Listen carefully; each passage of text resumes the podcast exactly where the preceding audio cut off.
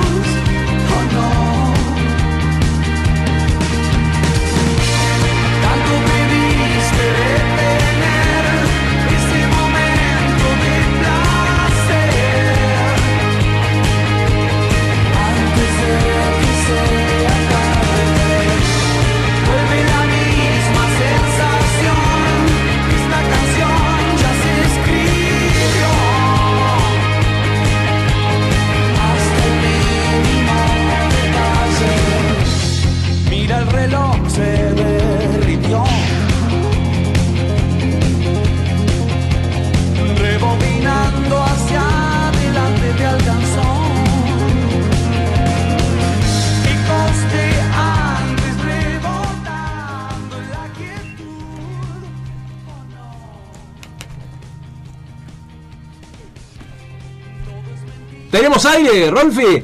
Bueno, buenas tardes para todos. Aquí estamos en FM Marín 90.5. No aparece el cartelito, por eso este, la duda. Michael Viernes, mi nombre. Le damos la bienvenida a todos ustedes. Eh, como todos los viernes de 18 a 20 tenemos este programa que tanto queremos y que nos genera un puente afectivo entre ustedes los oyentes y nosotros.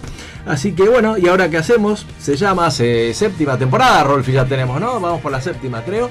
Y bueno, Sí, señor, séptima temporada. sí. Exacto, y tenemos a nuestra invitada de manera telefónica, así que voy a presentar rápidamente a los integrantes de este programa y vamos a empezar a hablar con ella porque lamentablemente tiene a su hija internada con un problemita de salud, pero gracias a Dios con su generosidad nos va a acompañar un, un ratito. Así que bueno, empezamos pre- presentando a Gaby Maidana que cumple años hoy, un año cumple, Hola Mike, ¿no? claro, exactamente. Un Un año en la año, radio. acá ¿Estás con grande para ser un año? No parece, ¿eh? Ah, ya lo batea. No parece. desarrolladita Esa, Los chicos vienen hoy como... viene, no, los pollos Bastante vienen. Nutrida para un año. Los pollos vienen Muy elegante, no nutrida.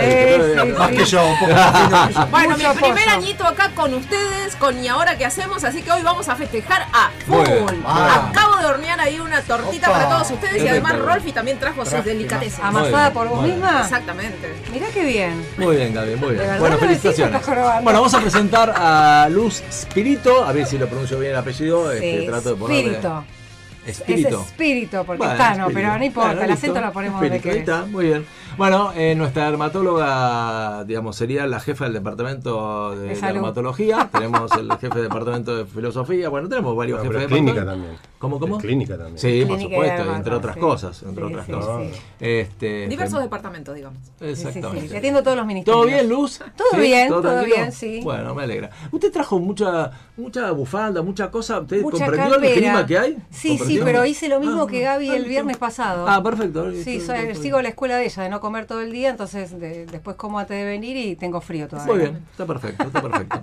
bueno, Rolfi que llega cuando quiere, el tipo trae la torta, no sé, tiene, tiene un manejo con los horarios, no sabemos cómo Buenas son. tardes. ando Viene de corriendo, entrenar, viene de ando entrenar. corriendo. Hoy Hoy no- me vine deportivo No, porque no. yo sé que él viene deportivo. Ah, ¿Él a quién es? Entonces- ¿Quién es él? Hugo Landolfi. falta presentar. El profe. El profe, el filósofo. Que nos regaló un librito a cada uno, ya Eh. vamos a, ya vamos Un a genio, un contar genio. de Así qué se que trata. hoy para hacer causa común con mi amigo, Está me bien. vine más deportivo. Es verdad, Así es verdad. estaba y no te puede, tiempo de cambiarme.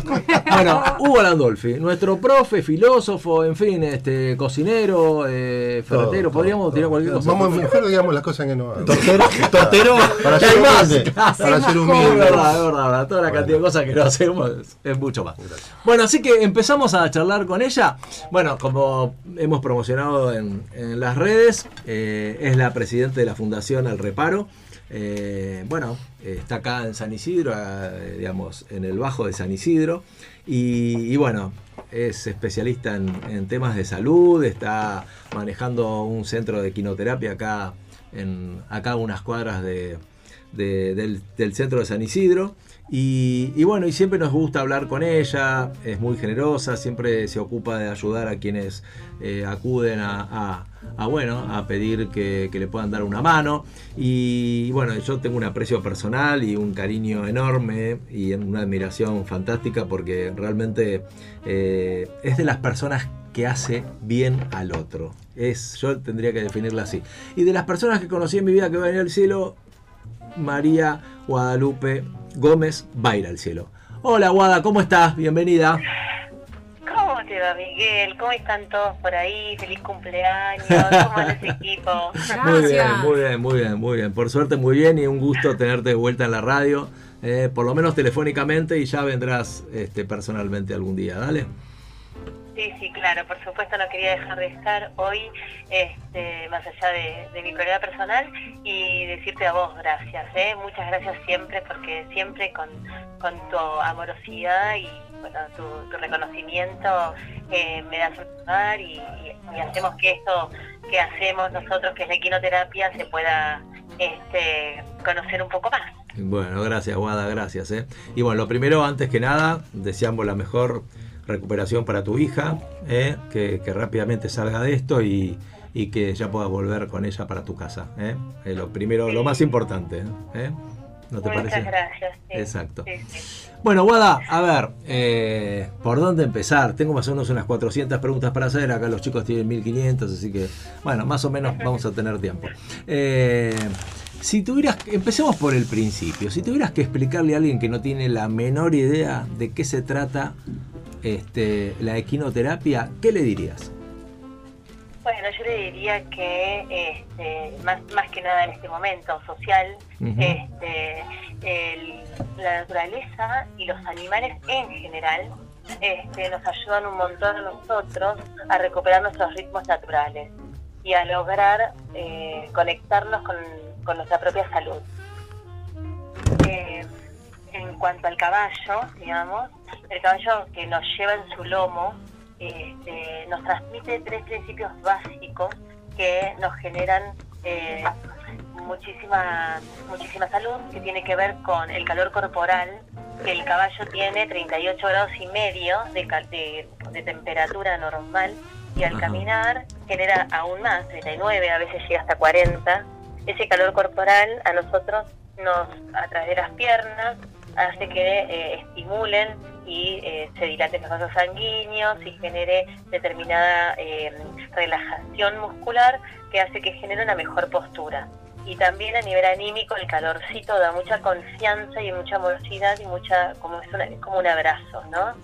Este, el segundo, el segundo este, eh, es el, el ritmo, ¿no? Este, que es este, la segunda, eh, ¿cómo se dice? Eh, es como que la- lo que nosotros plante los, los tres principios, el segundo principio, perdón, no me salía la palabra. Mm. El segundo principio es el ritmo que el caballo al paso o al trote, que es lo que más se usa en la equinoterapia, este, lo hace rítmicamente. Y el ritmo, el ritmo lo que genera es la regulación del tono. Nosotros tenemos bajo tono, lo regula hacia arriba, y si nosotros tenemos un tono alto, lo regula hacia abajo. Esto se genera mucho en pacientes que tienen algunas, algunas dificultades por ahí quizás neuromotoras, ¿no? que por lo general tienen alterado su tono muscular y desde lo anímico, todo lo rítmico, ayuda al aprendizaje y ayuda también ese movimiento basculante a generar mayor confianza y, y, y, este y vínculo, ¿no? Nos ayuda a la relación vincular. Ujú. Y el último patrón o el último principio es el patrón de locomoción equivalente a la marcha humana, que el caballo en su caminar nos eh, mueve las caderas de tal manera que manifestamos nosotros un caminar, eh, nuestro caminar no- normal, el patrón de caminar normal nuestro, ellos eh, cuando caminan nos lo hacen, eh, eh, hacen que nosotros hagamos eso. Entonces en chicos que no caminan, en chicos que están en silla de ruedas, generamos ese patrón normal de locomoción. ¿Y por qué necesitamos generar este patrón normal de locomoción? Porque nos ayuda a generar una postura diferente, a abrir el tórax para respirar mejor, nos ayuda en la peristalsis, eh, eh, peristalsis, perdón, no me sale, eh, que tiene que ver con que con generar la calidad de vida en determinados pacientes que quizás son crónicos y esto nos ayuda en la apertura de las piernas a cambiar un pañal o nos ayuda más a cosas muy básicas, pero que son vitales para pacientes que quizás este, no, no tienen ese patrón de locomoción, nunca lo adquirieron o por alguna razón lo perdieron. Una de las cosas que a mí me llamó la atención las veces que he ido a visitarte es este, es este vínculo que se genera entre un animal como el caballo, que para mí está dentro de, si no es el, digamos, el más majestuoso cuando uno lo ve y es encantador, digamos, la, la imagen, la, digamos, la forma que tiene, ¿no? lo que te transmite. Y, un chiquito, una personita divina, eh, menor, que, que de pronto genera un vínculo y el caballo termina eh, acatando, digamos, este, casi eh, las órdenes, por decirlo de una manera, o, o- o- o- o ese, o ese vínculo que se genera entre ellos, ¿no? Es muy loco esto. A mí siempre me llamó la atención. ¿Podrías explicarle un poquito esto? ¿Por qué se genera? Sí, por supuesto. Eh, el caballo es un animal de presa. Esto lo dije, pero bueno, siempre lo digo, ¿no? Eh, necesita coherencia en el entorno para sobrevivir. Entonces, todo lo que genera coherencia, ellos eh, se relajan. Todo lo que se genera o que no es coherente, ellos se tensionan. ¿Por qué ellos se relajan y se entregan, son 600 o 500 kilos que Claro. se entregan a un niño? Sí, Ujú. ah, eh, 600 o 500 kilos que se entregan a un niño de 16, 20 kilos, ¿no? ¿Por qué? Porque el niño es espontáneo, el niño es genuino y ellos leen y perciben esa, esa transparencia en el sentir, en el pensar y en el hacer. Entonces ellos no ahí se relajan y se entregan, porque al ser, al ser animales de presa, una cosa que ellos entienden muy, muy digamos, conceptualmente para nosotros, que digamos, como para, para ellos es vital, es la seguridad en números. Ellos necesitan manada, ser manada, para asegurarse el número del y que el puma no venga a sorprenderlos, ¿no? Porque Ajá. dos ojos o 20 ojos no es lo mismo, ¿no? Siempre cuantos más sean, más eh, percepción del entorno van a tener para estar, estar más seguros de que están a salvo, ¿no? Claro, claro. Entonces, todo lo que se relacione con ellos, que sea genuino, eh, hace que ellos estén a salvo y se pueden como entregar a esa a ese lenguaje corporal, por decirlo de alguna manera. Ahora, Guada, por ejemplo, va una mamá, un papá con su chiquito y que tiene alguna dificultad. Digamos, el, eh, la- este, este tipo de tratamiento que tiene que ver con la equinoterapia es, digamos, es para todos. Vos después de tener una charla, después de tener una, no sé, digamos, una conversación con ellos, un análisis, si esto puede funcionar o no. ¿Cómo, cómo es ese, ese, ese primer contacto? Sí, mira, nosotros tenemos ahora varios programas, ¿no? Tenemos el programa de quinoterapia, que es básicamente para chicos eh, con, digamos, que tengan alguna discapacidad, este, donde ellos tienen un certificado de discapacidad y vienen con un equipo eh, terapéutico, kinesiólogo, terapista ocupacional, digamos, equipos del área de la salud, a trabajar eh, distintas cuestiones que tengan que ver tanto con eh, todo lo que tiene que ver con la organización neurosensoria, con eh, lo neuromotor, la postura, la atención, un montón, hay un montón de objetivos que uno puede tratar. Ese, es- ese es un área.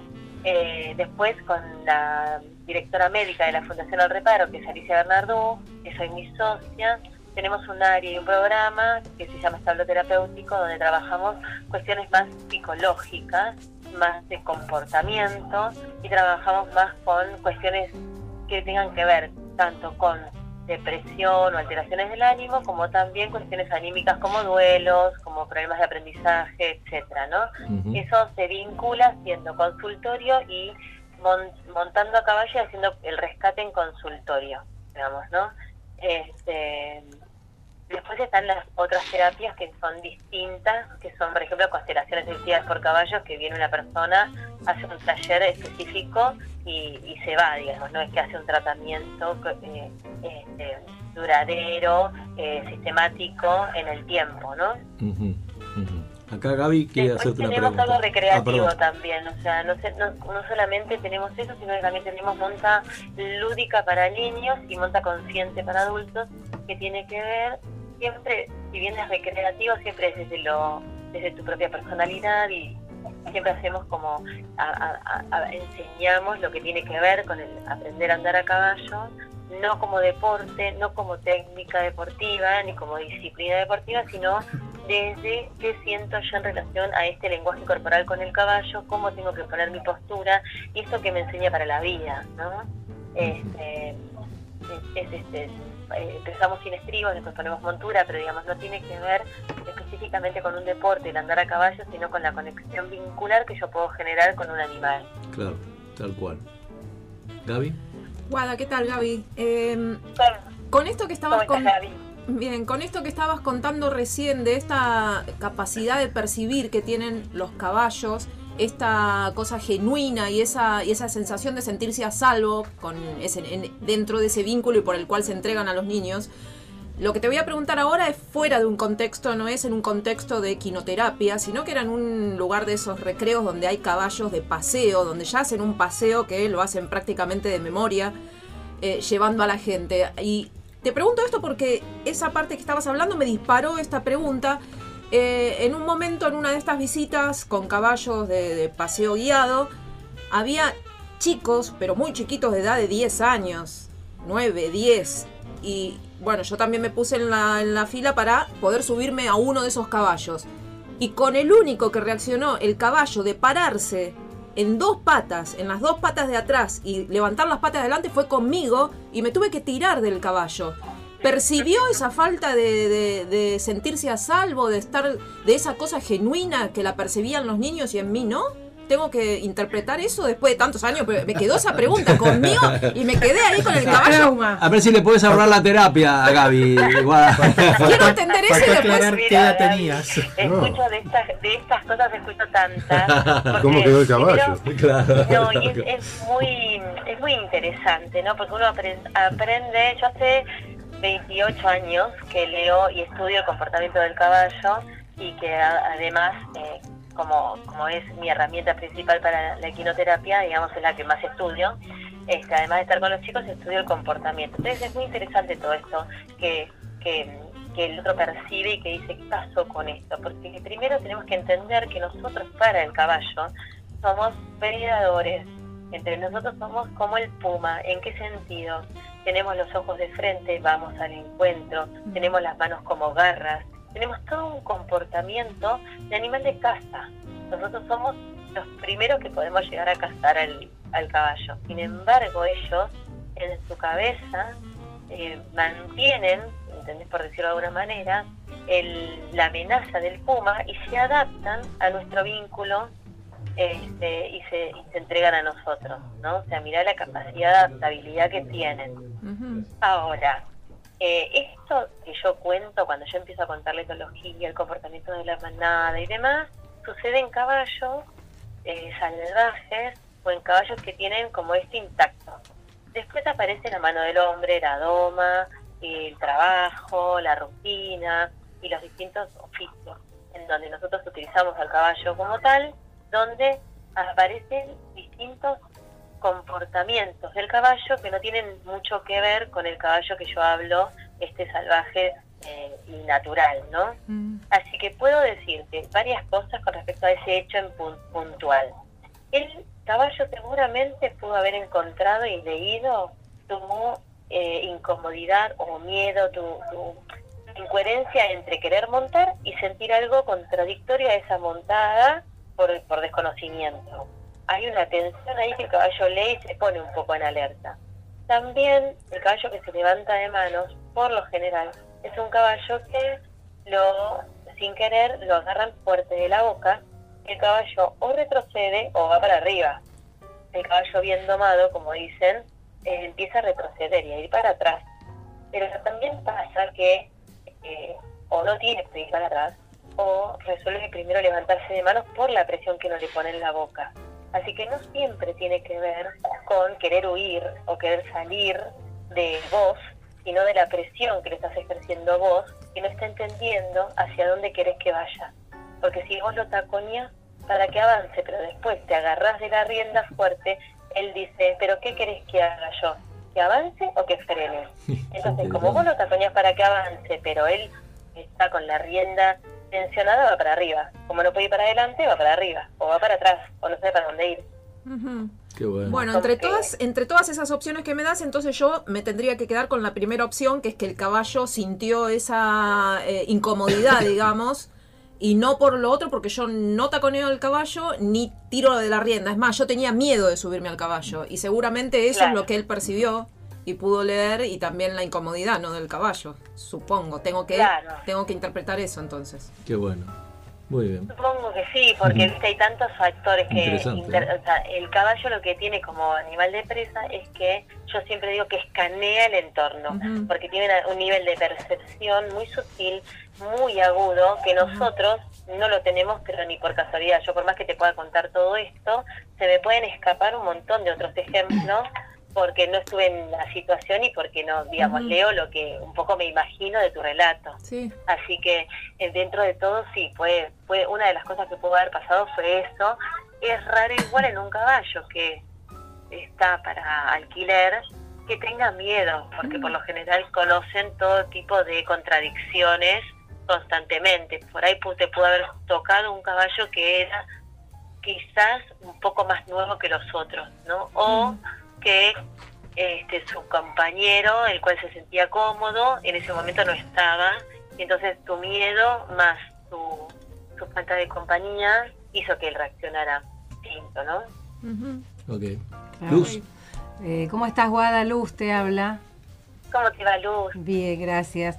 Mira, respecto al punto que te decía Gaby, eh, viste que una vez va cuando están estos caballos que están todos en filita en los paseos, como decía ella, que los nenes a veces le dan permiso para acariciar a los caballos. Hay algunos caballos que se dejan con algunos nenes y con otros no.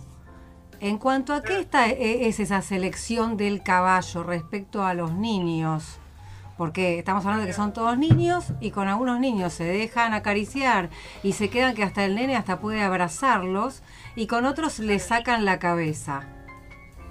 Bueno, mira, eso es un, quizás es un mito, ahí vuelvo a repetir, ¿no? Yo todo lo tomo, eh, digamos, hay que ver el caballo, hay que ver un montón de cosas, pero te voy a dar dos opciones. Una, el caballo tiene los ojos a los costados de la cabeza, nosotros lo tenemos de frente. Eso quiere decir que los caballos pueden ver de forma, eh, digamos, con un solo ojo 180 grados, con el otro ojo ven otro panorama de 180 grados. Con los dos ojos juntos ven para adelante y con los dos ojos juntos ven para atrás. Ahora, hay 5 grados por delante y 5 grados por detrás ciegos del caballo. Es muy común que cuando uno se acerca y quiera acariciarle en la, fre- en la frente, el caballo saque la cabeza. ¿Por qué? Porque tiene que mirar para atrás para que, en- en- digamos, para enfocar esos 5 grados que uno no sabe que tiene ciegos. No es que te saca la mano, sino que levanta la mirada para poder verte y mirarte. ¿No?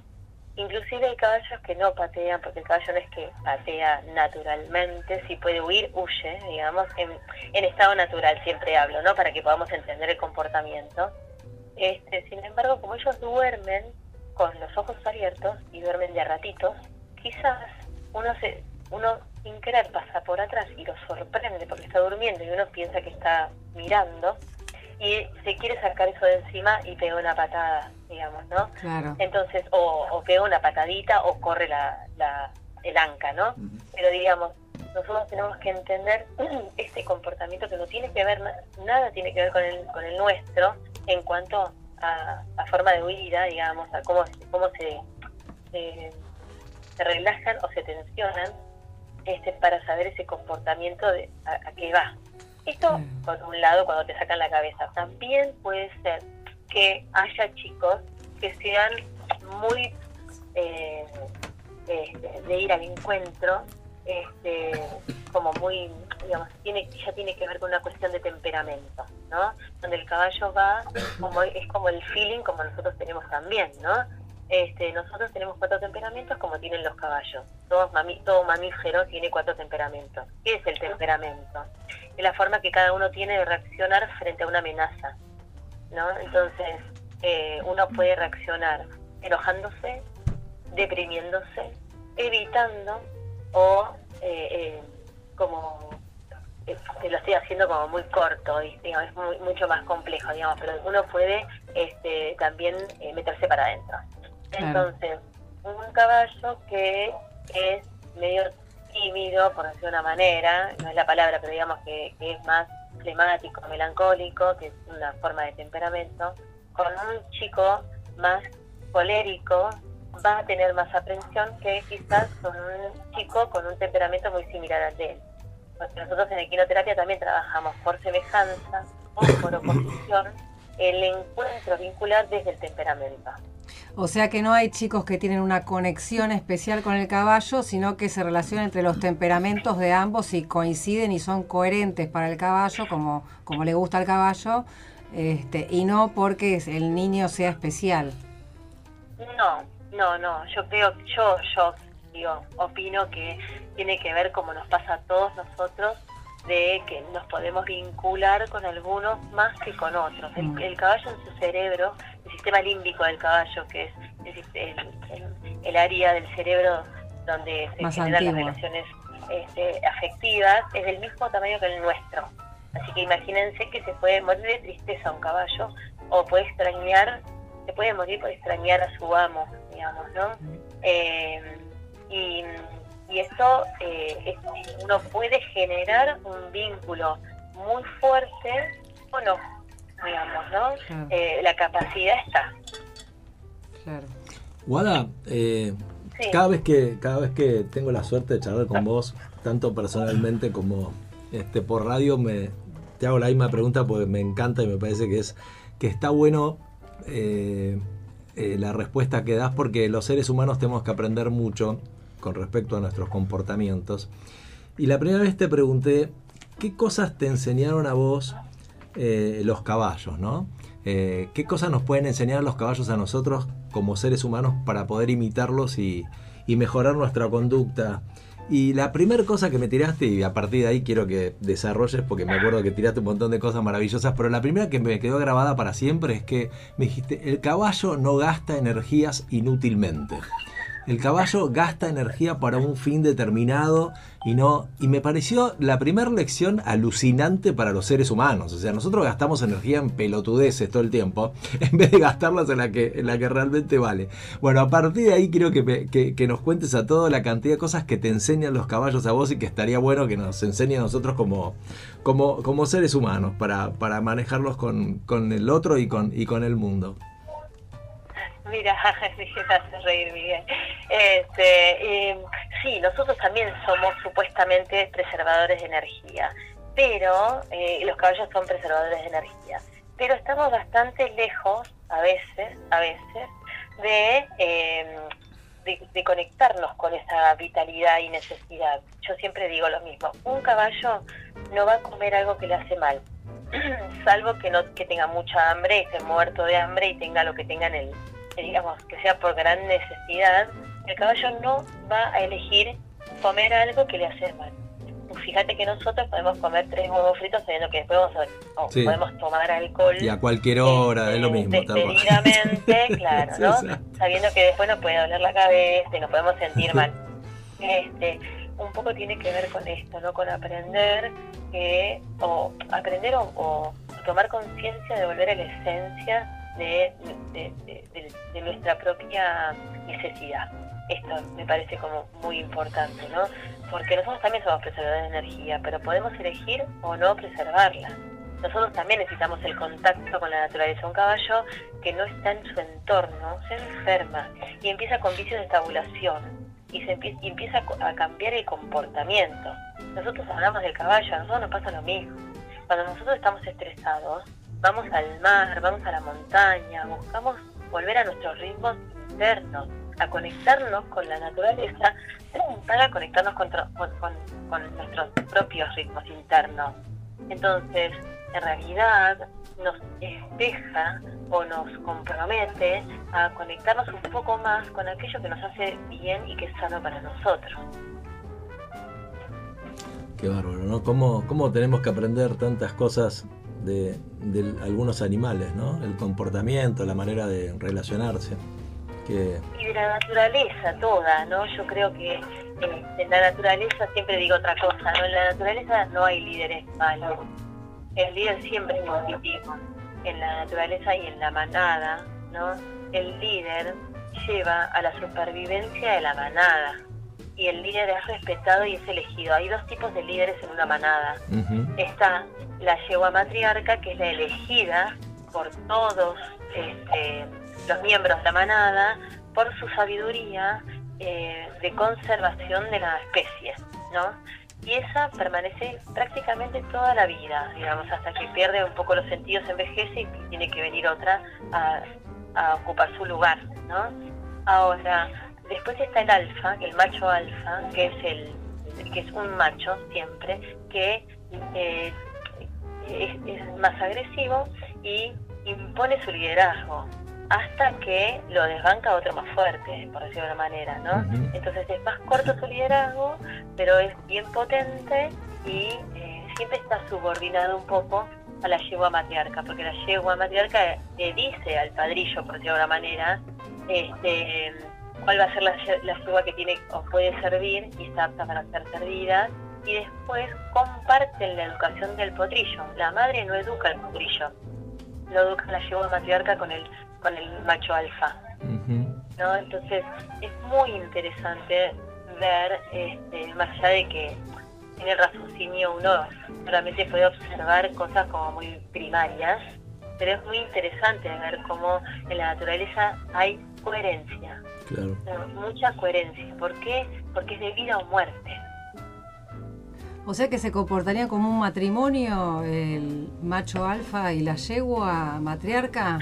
El- Ella ya los quiere casar, ¿te das cuenta, Rolfi? No, porque- Ella ya necesita No, no, ir al no, registro. Dijo que el macho alfa le hace caso. primario.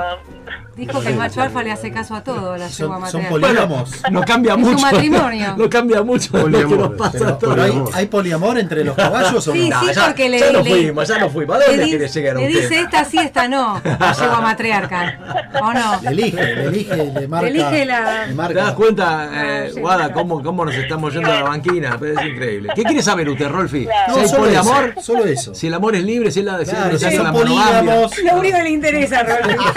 Bueno, en las manadas hay este, manadas de caballos machos, de caballos descartados, de caballos viejos, aparece ¿eh? todo eso también.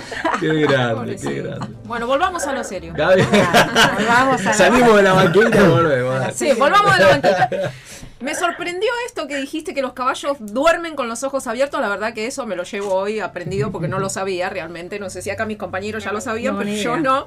Y por otro lado, decís que eh, el caballo es capaz de morirse de tristeza por la ausencia de su dueño. En algo entonces Sí. tienen que compartir algo en el temperamento, en su forma de comportarse como animales con los perros, porque hay tantos casos conocidos de perros que se han muerto o que han permanecido durante años visitando el mismo lugar donde estuvo la última vez su dueño. Y por otro lado, eso por un lado. Y por otro lado, un caballo de carreras profesional, Sí. ¿no? Yo trabajo en el hipódromo y sé Sí. que son tienen su temperamento, Ah. es más bastante patean, muerden. Sí. Esos caballos, ¿es posible volver para atrás y que puedan volver a, digamos, a que puedan formar parte de una equinoterapia? O sea, ¿habría que reestructurarles su comportamiento, su temperamento? Sí, sí, mira, eh, no, no, uno siempre lo tiene que respetar. Yo soy de la idea que uno tiene que respetar este, siempre como la esencia de ese caballo. Yo tuve y tengo puros este, trabajando y son hermosos y son como son, digamos. El tema es así, yo te cuento. Hay, oh, hay, clasi- hay clasificaciones de caballos. Está el caballo de sangre caliente, que es el pura sangre, el árabe, hay de polo, hay también de salto, que son eh, tienen sangre caliente porque dicen que tienen más como reactividad en el en, su que son más reactivos a la hora de, de responder diga- digamos no después están los de sangre tibia que son los mestizos puede haber algún criollo porque ahora el criollo también se volvió potente pero digamos son más más de temperamento más este por decirlo de una manera tranquilo este no sé si tranquilo no temple tiene un temple distinto y después está el caballo de sangre fría, que es el percherón, que es de fuerza. Son distintas características de expresión de un caballo. Ahora, mansos, son, como digo yo, son todos mansos o dóciles, ponele, ¿no? Este, hasta que, por, por decirlo de alguna manera, el caballo pura sangre, el caballo del hipódromo, que yo los conozco hoy muy bien, este, son primero potrillos, son muchos muy jóvenes. Vos fíjate que un, un potrillo se doma a los dos años, este, compite ya a los dos años, y un caballo termina de madurar su sistema nervioso central a partir de los siete años. Digamos, ¿no? un caballo joven es un caballo en, a partir de los siete hasta los 10 años. Entonces son caballos inmaduros. Y como caballos inmaduros tienen como su, su cuestión este, más como inmadura, de vuelta como eh, eh, más a flor de piel. Entonces son caballos que necesitan más eh, retosar, jugar ¿no? y demás. Pero el caballo pura sangre además está encerrado. Tiene mucha sangre, mucha reactividad, digamos, tiene como muchas ganas de correr pues, y además lo preparan para correr, pero eh, varean dos veces al, al día este, y después están en un box. Entonces tienen acumulada energía. De por sí el caballo es pura energía. Es una, como digo yo siempre en los cursos, es una bola de energía que uno tiene que equilibrar cuando va a montar entre su descanso, su actividad y su alimentación. Y todo el tiempo uno dice el caballo está sobre sí. Se llama sobre sí cuando le sobra energía. Es muy atleta. Cualquier tipo de caballo es muy atleta. Entonces, este, uno tiene que saber que primero tiene que sacarse ese, imagínate un chico también que tiene como mucha mucha energía y uno lo quiere sentar en un aula y no puede aprender, digamos, ¿no? Con el caballo pasa un poco eso, donde es primero mucha, mucha energía que hay que saberla distribuir y después uno la enfoca. En equinoterapia nosotros hemos tenido caballos pura sangre de cuatro años, de cinco años, que, eh, como siempre digo yo, se educan para otro tipo de, trabajo y eh, yo siempre digo que se entregan porque hay un alfa, hay una, una yegua matriarca que, que todo el tiempo propone eh, como decidir ella. Hay un solo alfa que propone también poner límite él y el resto, o sea, por lo general el caballo constantemente se somete y se entrega a un líder. Es, es naturalidad del caballo, de la mayoría de los caballos. Así que por lo general, si ellos se sienten cobijados, eh, respetados y están en su, en, digamos, cómodos en su entorno, ellos van a seguirte. Y ahí cuando el caballo está relajado, no pasa nada, él puede trabajar perfectamente. O sea que son como niños encerrados los caballos del hipódromo, los caballos de Sí. carrera, pobrecitos. Sí, Me van a matar, mira que yo los quiero mucho los del hipódromo y los conozco un montón, Me dan pena. pero digamos, están trabajando y son muy jóvenes y bueno, Mm, y, es, y además necesitan tenerlos así sobre sí.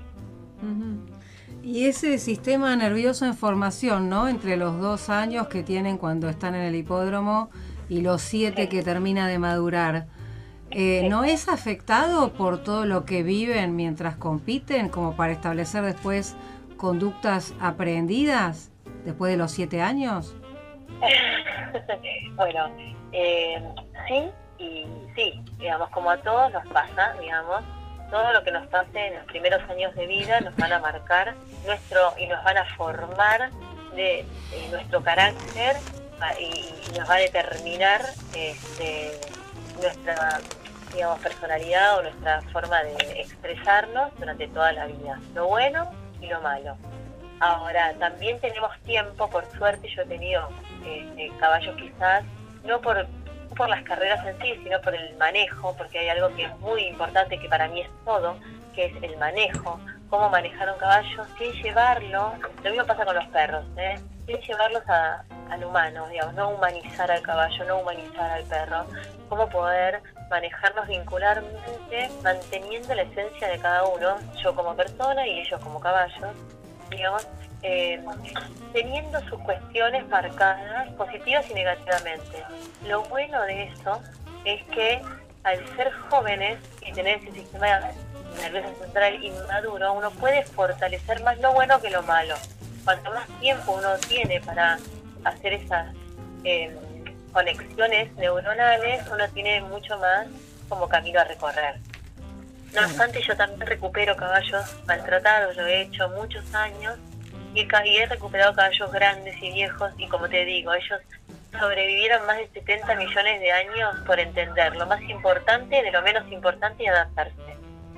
Así que imagínate que ellos van a, a- a hacer lo posible. O sea, yo creo que me ha pasado con caballos grandes y me ha pasado con caballos jóvenes que ellos logran un montón porque entienden que lo más importante para ellos es adaptarse y este, sobrevivir. Otra cosa para aprender. Y Guada, Guada eh, me gustaría que, que hables de, de- del grupo de profesionales que trabajan en la fundación. Si querés nombrarlos, por supuesto, lo puedes nombrar.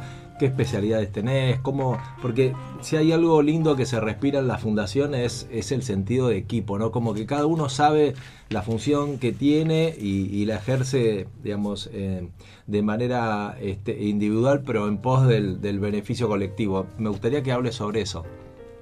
Sí, sí, sí, la verdad que el grupo humano siempre en la fundación es hermoso, se trabaja con mucha mucho compañerismo.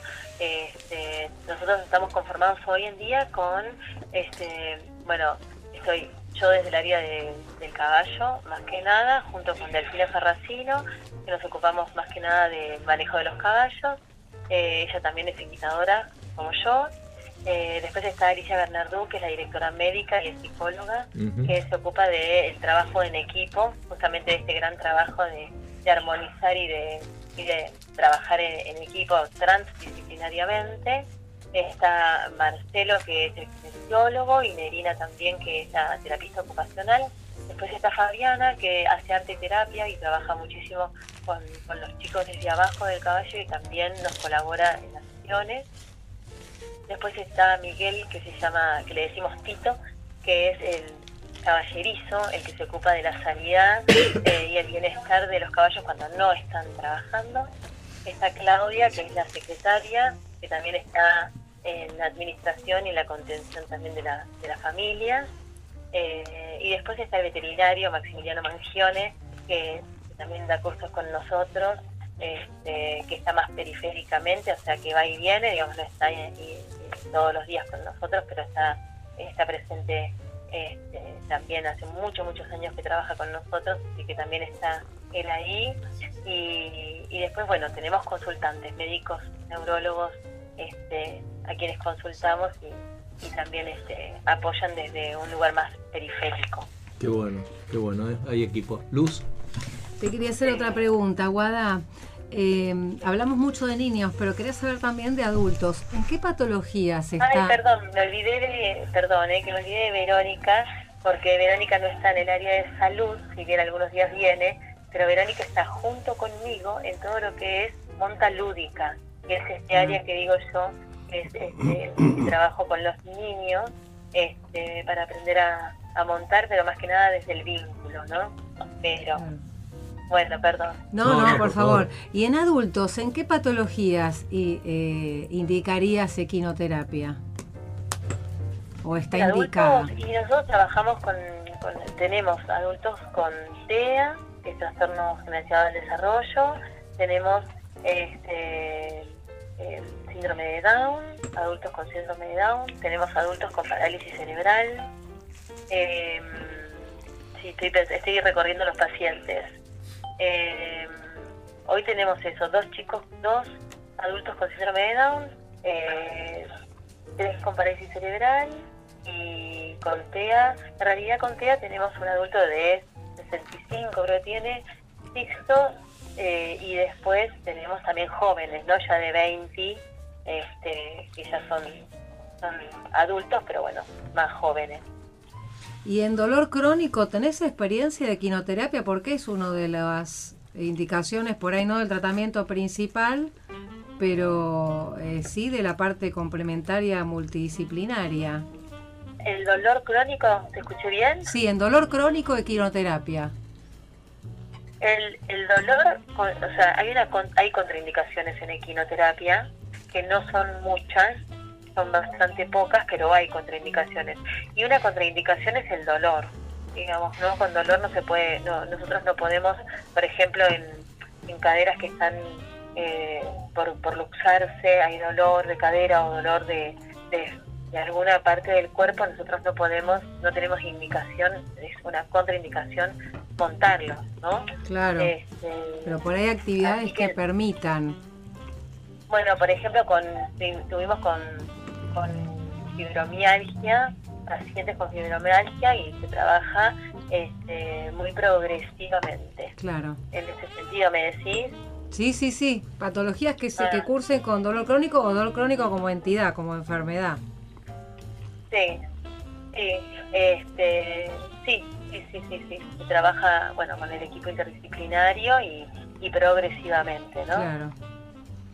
Guada, de, de todas las experiencias que has tenido vos, tenés, seguramente tenés cientos de casos para contar. mm, Digamos, no te pido un ranking, sino algún caso que, que- recuerdes y que fue muy movilizante para vos de ver el progreso de, no sé, de algún chiquito o una chiquita que haya acudido a, a mejorar, digamos, su situación y, y- y- y hayan logrado un logro. ¿Podés contarlo? ¿Podés compartir algo que te haya movilizado mucho y, y que, y que hayas sentido que, bueno, que, que todo valía la pena? Bueno, mira, yo siempre cuento un, un hay un montón de casos, pero yo cuento uno personal, uno que hace bastante ya, que como estoy como directora, no estoy en los tratamientos, este, eh, en los tratamientos yo personalmente siguiéndolos. Entonces siempre me remito a cosas más antiguas que tienen que ver con mi proceso personal, ¿no? Claro, claro. Eh, pero bueno, había un, chiquito con TEA que bastante. Hay, hay dos casos que, que uno bastante antiguo y otro que es más reciente. Que es que, bueno, había un chiquito con TEA que todo el tiempo se escapaba de los, de los papás y corría peligro, cruzaba la calle, se escapaba en el supermercado y constantemente ellos estaban corriéndolo porque, bueno, era muy peligroso porque de la nada se te soltaba y salía corriendo y no lo había que seguir corriendo a buscarlo, ¿no? Inclusive la fundación también porque salía corriendo hacia los caballos, que igual son mansos, pero no deja de ser un riesgo, ¿no? Y entonces empezamos a trabajar el alto y decíamos, bueno, alto Tito, alto Tito, y frenábamos, ¿no?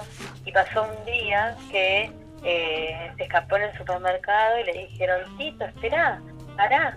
Y él, escucharon que él dijo, alto Tito, y se automoduló, se frenó, ¿no?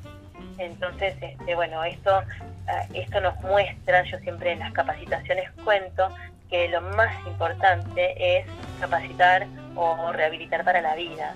De nada sirve que pase solamente en equinoterapia el logro, sino que se traslade a su propia vida, ¿no?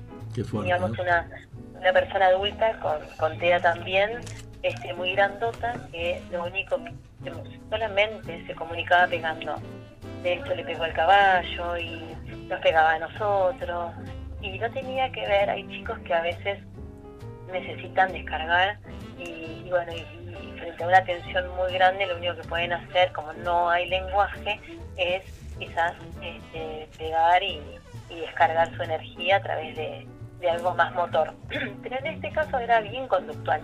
Ella sabía que como era grandota y, era pesada su mano, eh, conseguía todo desde ese lugar.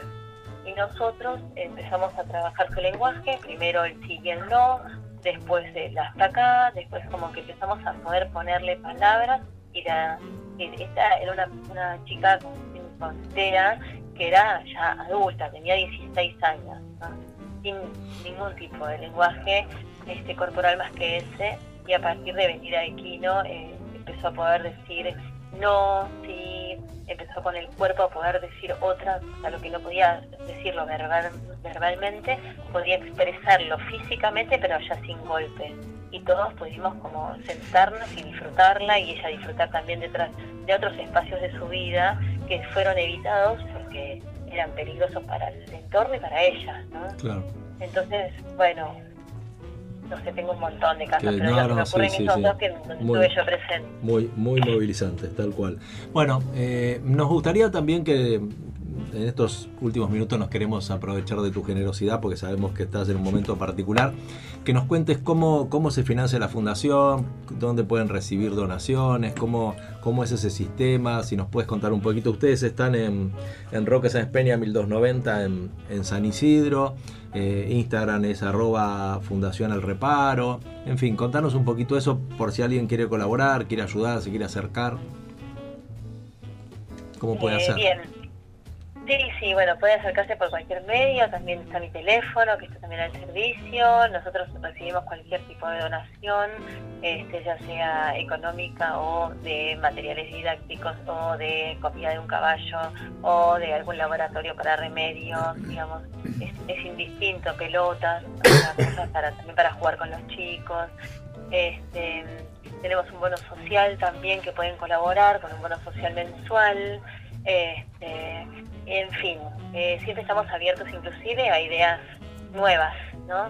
Este, porque todo, todo viene bien, más en estos momentos que todos sabemos que este, son bastante difíciles, ¿no? De sostener una institución con, con tanto personal y, y caballos en la ciudad, ¿no? Que Claro. es muy costoso. Claro. Y para las Este- donaciones hay un mínimo, hay una cuenta que, que puedan comunicarse con vos y que, digamos, pueden Sí. Depositar. Hay, hay una cuenta, no hay un mínimo, siempre es a voluntad. De lo que uno puede. Este, pues, puede ser este todos los meses o una vez y nada más, digamos, es, es- es- todo viene muy bien, Miguel, y sabemos que estamos todos en momentos Seguro, todo suma. difíciles, entonces por ahí comprometerse todos los meses es bastante más complejo, así que digamos, es muy así como cada uno pueda, ¿no? Este, también se pueden acercar y conocernos, también pueden ver nuestras redes, bueno, este, siempre estamos mostrando y siempre estamos abriendo este, las puertas a quien quiera venir a, a participar. Claro.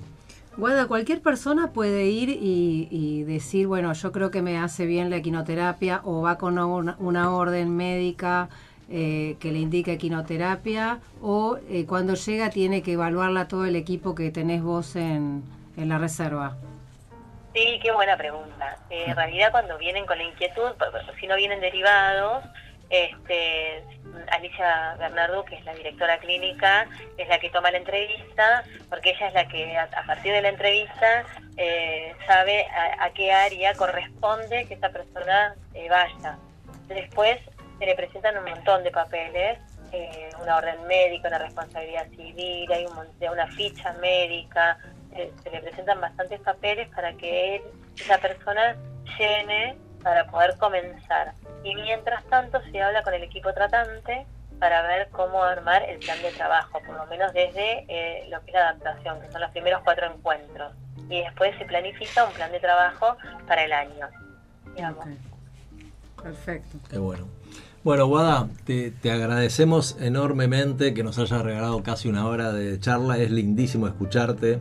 Eh, me encanta el amor que tenés por, por, los caballos, por todo lo que haces, por ayudar al prójimo. Es, es una maravilla, realmente. ¿eh? En, este mundo donde, eh, bueno, hay más necesidades que, que otra cosa, digamos, que vos puedas ayudar y con tu equipo y poder contener y, y mejorar la vida de los otros, me parece que es un acto de amor que, que está bueno resaltarlo y, la verdad que nos, nos conmueve a todos. De verdad, agradecerte en nombre de la comunidad y de todos los que seguramente acuden a vos para, para que los ayudes. ¿eh? Y por supuesto, Bueno, en algún momento te esperamos en el programa para poder compartir personalmente una charla con vos. Por supuesto, ¿eh? gracias a, a vos y a todo el equipo que siempre me reciben tan, tan amorosamente. Es un placer realmente hablar con ustedes. Así que ahí, cuando, cuando pase todo esto, ahí me tendrán. Dale, dale, que se mejore tu hija. Acá todos hacemos votos para eso. ¿eh? Gracias. muchas Guada. gracias, muchas gracias. Gracias, Guada. Un beso muy, muy grande. ¿eh? Gracias. Chao, chau. chao. Bueno, María Guadalupe Gómez, presidenta de la Fundación eh, Al Reparo. Qué, qué lindo, qué lindo escuchar este tipo de cosas, ¿no? Donde, Hermoso. donde bueno, eh, nos ocupamos de los demás. Vamos a, vamos a un temita musical, ¿te parece bien? Hoy va a elegir Hugo, ¿eh? ¿Qué te parece? Sí. ¿Le decimos a Hugo que elija algo? ¿Eh? Bueno, Si no sabe, poner- tenemos suplentes acá. Eh, no, sí, poné y mientras tanto el sol se cae del indio Solari. Opa, mirá qué bien. Mira, a mí me gustaba Nianfi Frufi, pero estábamos en la misma onda. Esta canción, escúchenla ahora, pero después escúchenla en casa. Es una canción de amor, filosóficamente muy profunda. ¿Cómo se llama? Dijiste, repetila, si la gente... Y mientras tanto el sol se cae, Dale. se muere. Ahí está, cuando Rolfi diga, déjalo volar.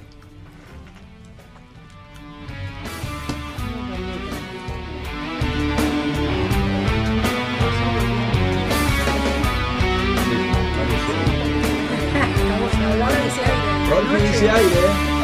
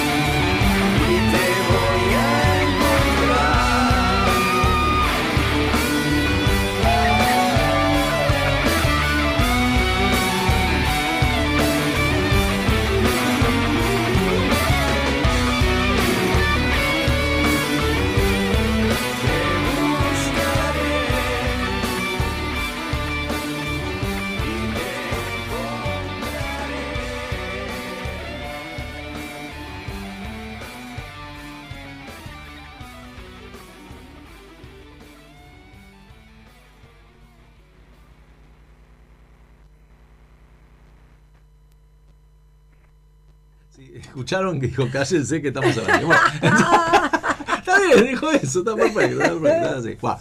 Este, gracias Guadalupe, qué divina que, que nos regaló una horita en un momento tan complicado. Eh, bueno, les cuento antes de seguir, estamos comiendo una torta que trajo este, eh, Gaby, Gaby. maravillosa. Está riquísima. No, unas cosas que tra- pueden describir ustedes, porque yo no voy a describir esto porque se me va a complicar, pero Estoy comiendo. Porque yo dije algo y me cagaron a pedos en el corte. Yo dije, esto se parece a, pero bueno, me dijeron que había exagerado un poco. Empezó por usted, Rolfi. ¿Qué es lo que trajo? ¿Le podría decir a los oyentes, por favor? ¿Cómo no? Yo, yo solo doy el nombre. Sí, sí, Eh, sí, sí. No diga la dirección de la radio. porque- No, la de la radio no, pero sí la de Sol Maroño. Cuando Tenemos que decir que está. Dígame. Este delicatessen es auspiciado por Sol Ajá. Maroño. Ajá. Eh, y me atendió personalmente nuestro bien. amigo Facu. Muy bien. Eh, bueno, lo que he traído acá es una Red Velvet. Pero yo mi servilleta está vacía. Sí, sí, ya ahora cuando me devuelvan el cuchillo ya continuamos. Una Red Velvet y un cheesecake. ¿Sí?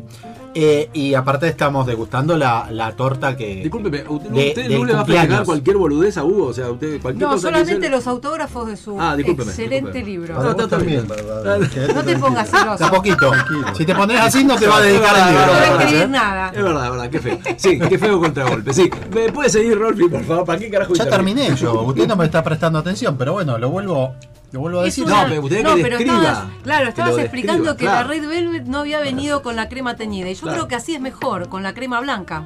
Me parece que cuando que- está teñida es porque está vieja. No, ¿Es no, mal? no. ¿Está mal? No, Red Velvet, el nombre lo dice, es roja. Claro. Tiene que ser roja la torta. ¿También la Y- crema? sí, eh, en realidad, en realidad el bizcochuelo es rojo. Claro, eso sí, pero la crema, si se tiñó, No, no, porque ya está hace La mucho crema sí, acá tiene mucha crema, es un poquito menos de crema que tiene, Mm. pero el bizcochuelo tiene que ser rojo y este Claro. bizcochuelo está oscuro. Sí, está, está Es como que, claro. Esto es alucinante. Igual tiene un dejo rojo, entonces Sí, sabemos que, que es un. Red Velvet. Y yo le creo a mi amigo que me dijo, es Red Velvet, pero se nos pasó un poquito de cacao. A mí me parece la, la- ideal, pero bueno. ¿Y la cheesecake qué onda? ¿Está rica? Y la cheesecake no la he probado Se no todavía. se coman todo porque yo no tiene, comí. No, tiene no. un dejo de pistacho arriba, este, así un, como una nu- un espolvoreo de pistacho. Esto definitivamente. Impresionante. Y la otra Y- es una pastafrola que hizo Gaby Sí. con sus propias manos. No, pero aparte no es la tradicional, es de batata. Es de Ah, batata que es la mejor. Que me encanta. La ¿En mejor. Sí, sí. A mí también me es mejor de batata que de membrillo. Bueno, estaba ahí en la duda si batata o membrillo, batata o membrillo. Hiciste muy bien. Vamos por la batata. Antes hiciste que. Sí, antes que se vaya Rolfi, porque se va a ir un ratito antes. Que no se lleve las tortas, por favor. Exacto. No, queda Vamos todo a- acá, pero- Y antes de hablar del, de- del tema que nos trajo hoy Hugo, me gustaría que cada uno le dedique unas palabras a este, a este cumpleaños de Gaby. ¿eh? ¿Cómo no? Que cumpleaños con nosotros. Que en realidad Gaby- Gaby vino. A ver, Gaby vino un ratito supuestamente. Exacto. No, era. Lo traje- la trajo el negro cochete y me dijo: Mira, hay una chica divina que conozco, una amiga que le gustaría hacer una pasantía. Lo consulté acá con, con Rolfi. Con las altas autoridades, las altas esferas. nosotros siempre tenemos este, digamos, este consenso. Rolfi me dijo, bueno, fenómeno, vino. La Pías vino como entrevistada, ¿te acordás? Que hicimos una entrevista sobre el ejercicio del periodismo, el oficio y todo lo demás. No me acuerdo si yo estuve ese día en ese programa. Tengo. Le digo más, estaba Me parece usted, que no estaba. estaba mi chica también, Silvana. Yo creo que no Estábamos estaba. Estoy casi seguro que sí, que estaba. Me parece que ¿No? cuando vino el negro y la presentó todo, ¿No? me parece Bueno. no haber estado, pero vamos a ir al. al Vamos a checarlo. al- Porque al yo recuerdo al- ¿cómo que es? me dijeron después. La cinta vamos a Tenemos que hablarlo con el con la comisión directiva porque Ah, no, no, no. falta un integrante. No, no, eh, Rolfi es el, el encargado en ese momento, igual sigue teniendo contacto el hombre, porque bueno, usted sabe que los que fueron presidentes siguen siendo presidentes. Eh, me exageré un poco. Pero bueno, eh, con la unión de padres, que vos dijiste que ibas a hablar y todo lo demás por un tema de, de la incorporación, y Rolfi dijo, listo, está aprobado. Y se quedó. Y se quedó con nosotros, siguió viniendo los viernes, se quedó, se quedó, se quedó. Iba a venir un tiempito para hacer práctica, me recuerdo Me hace acordar a alguien que está en la mesa, que de a poquito También. yo la estoy tratando, venite el viernes si no tenés nada que hacer. Mientras Mira, tanto, si van a tener esta degustación todos los viernes, a mí me quieren sacar todos los días. suspendemos el Ah, consultorio. suspendo consultorio y vengo. Ella es labura de lunes a jueves, listo, Sí, el viernes se mañana. Chao. Así que bueno, me gustaría que usted empiece dedicándole unas palabras a, a Gaby, si es tan amable. Sin, ¿Cómo eh, sin pensar en la torta, ¿eh? Porque No, ahora no, no puedo- no pensar. claro, Claro, ahora no le puedo pensar, no puedo pensar. Todo tiene que ver con la torta. tan linda, le dice la pensar. torta. No puedo pensar. Pero no, la verdad que un, un lujo tenerla a Gaby acá y, y se nota también cómo ha ido creciendo. Cómo ha ido creciendo, cómo ha ido eh, soltándose. Porque al principio yo Estaba Playmobil. en mi recuerdo. No, no, no, pero era más estructurada Buenísimo. en su eh, segmento que era pura y exclusivamente de temas laborales legales o legales laborales. Es verdad. Y se quedaba ahí y de a poquito se iba soltando, se fue soltando y bueno, ahora participa súper activamente en todos los temas. Siempre lo hacía, pero más tranqui. Ahora no, ahora está. Y lo que a mí me terminó de sorprender fue la gran noticia de la semana pasada. Sí. Ah, el señor no la sabe. Claro, no la sabe, pero yo se la voy a transmitir. Sí, hizo la ¿Qué? gran Rolfi, ¿viste? Que un día trae a Diego Torres y dice, no, él venía a comer a casa hace 20 Hace años. 20 años que no se me ocurrió decirle a. Diego. Claro. bueno. que está trabajando en un programa de TV El donde noticiero. hace su bloque noticiero diario de todas las mañanas de Perfil. perfil, Columnista. Columnista. La columna de ella es sobre economía o microeconomía. Microeconomía Microco- Fontevecchia. microeconomía. Bien, Ahí me ¿En sorprendí. dónde? ¿En dónde? Dije, Chan. ¿En dónde? En modo Fontevecchia. Ah, en Mundo Fontevecchio. Perdón, y voy a decir algo.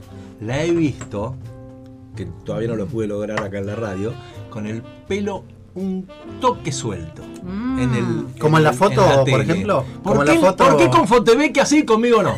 ¿Qué tiene Fontevecchia que yo no pero tengo? ya- yo- ¿Me vas a explicar al esto? aire. Porque Eh, es no, no, claro, no, al aire y a las 8 de la ¿Qué mañana. está la aire, billetera que no tengo yo? Hagamos un canal de YouTube. Claro. Claro, eso es otra Pero cosa. bueno. Youtubers. como para cerrar, De verdad. quiero acá un compromiso porque yo quiero tener un bloque de microeconomía acá en el país. Ah, bueno. Yo mientras me voy a fumar y ustedes hablan. Cortito, chiquito así, de idea, me gustó. ¿Ya? O sea, economía básica. Cuando me despierto tiro alguna cosa más o menos Ah, bueno, interesante. hagamos esto, Rolfi. Economía básica. Que nos explique básicamente qué es, no sé, este, los commodity, que nunca lo voy a entender, ¿entendés? Ahora, Esto- si, si en eh, tu casa la guita la maneja tu mujer, eso no es micro, microeconomía, no te lo puede resolver. No, eso no. No. Ah, bueno. Entonces bien, lo, suspendemos entonces. No, no, hagámoslo igual, por ahí aprendo algo, hagámoslo igual. Pero, pero sí, economía, mire, se lo voy a titular. Economía para Doña Rosa. Muy bien. Ah, muy Ah, qué bien. segmento, Entonces ¿eh? me quedo, así entiendo algo. No me voy. Para Doña Luz. Bueno, bueno. Pero usted. sería muy matriarcal eso. Bueno, vamos, y tiremos algo para el macho alfa, para, para el potro Ah, alfa, para el potro alfa.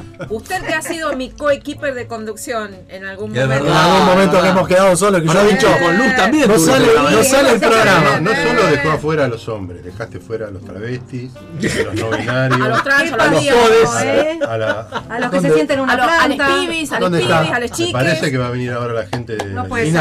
Juancito, Juancito. Sí, bueno, me Todo el LGTB. Pero bueno, Vienen los, pasar. pibis, les chiques y todos No, los. dejaste a todo el mundo afuera. Huguito, unas palabras para Gaby. ¿Usted sería, se anima a decirle? Sí, por supuesto. Por favor. La verdad que... No sé cómo entrar. Perdón, perdón, pero antes de que termine, eh, usted, señor, que supongo que habrá escuchado la columna, ¿entendió la columna de microeconomía? ¿Se No, no la escuché, no la escuché. Ah, no la escuchó. No, Bueno, no la escuché. bueno, listo. No, Para esa hora cuando la estoy, pueda- a para esa hora cuando la estoy, escuchar. estoy en gimnasio, pero. No, no, que te mandó un link, le mandó un link. Ah, no, no lo vi bueno, ese link. no hay problema. Se sabe que me pasa con los links, en el momento no lo puedo ver Y después y, el- y después me olvido. ¿Cómo abusa? ¿Cómo? Ya le tiró varios piropos, usted abusa, usted abusa de él. Ya bastante lo que habló. Habló lo que no habla en un año.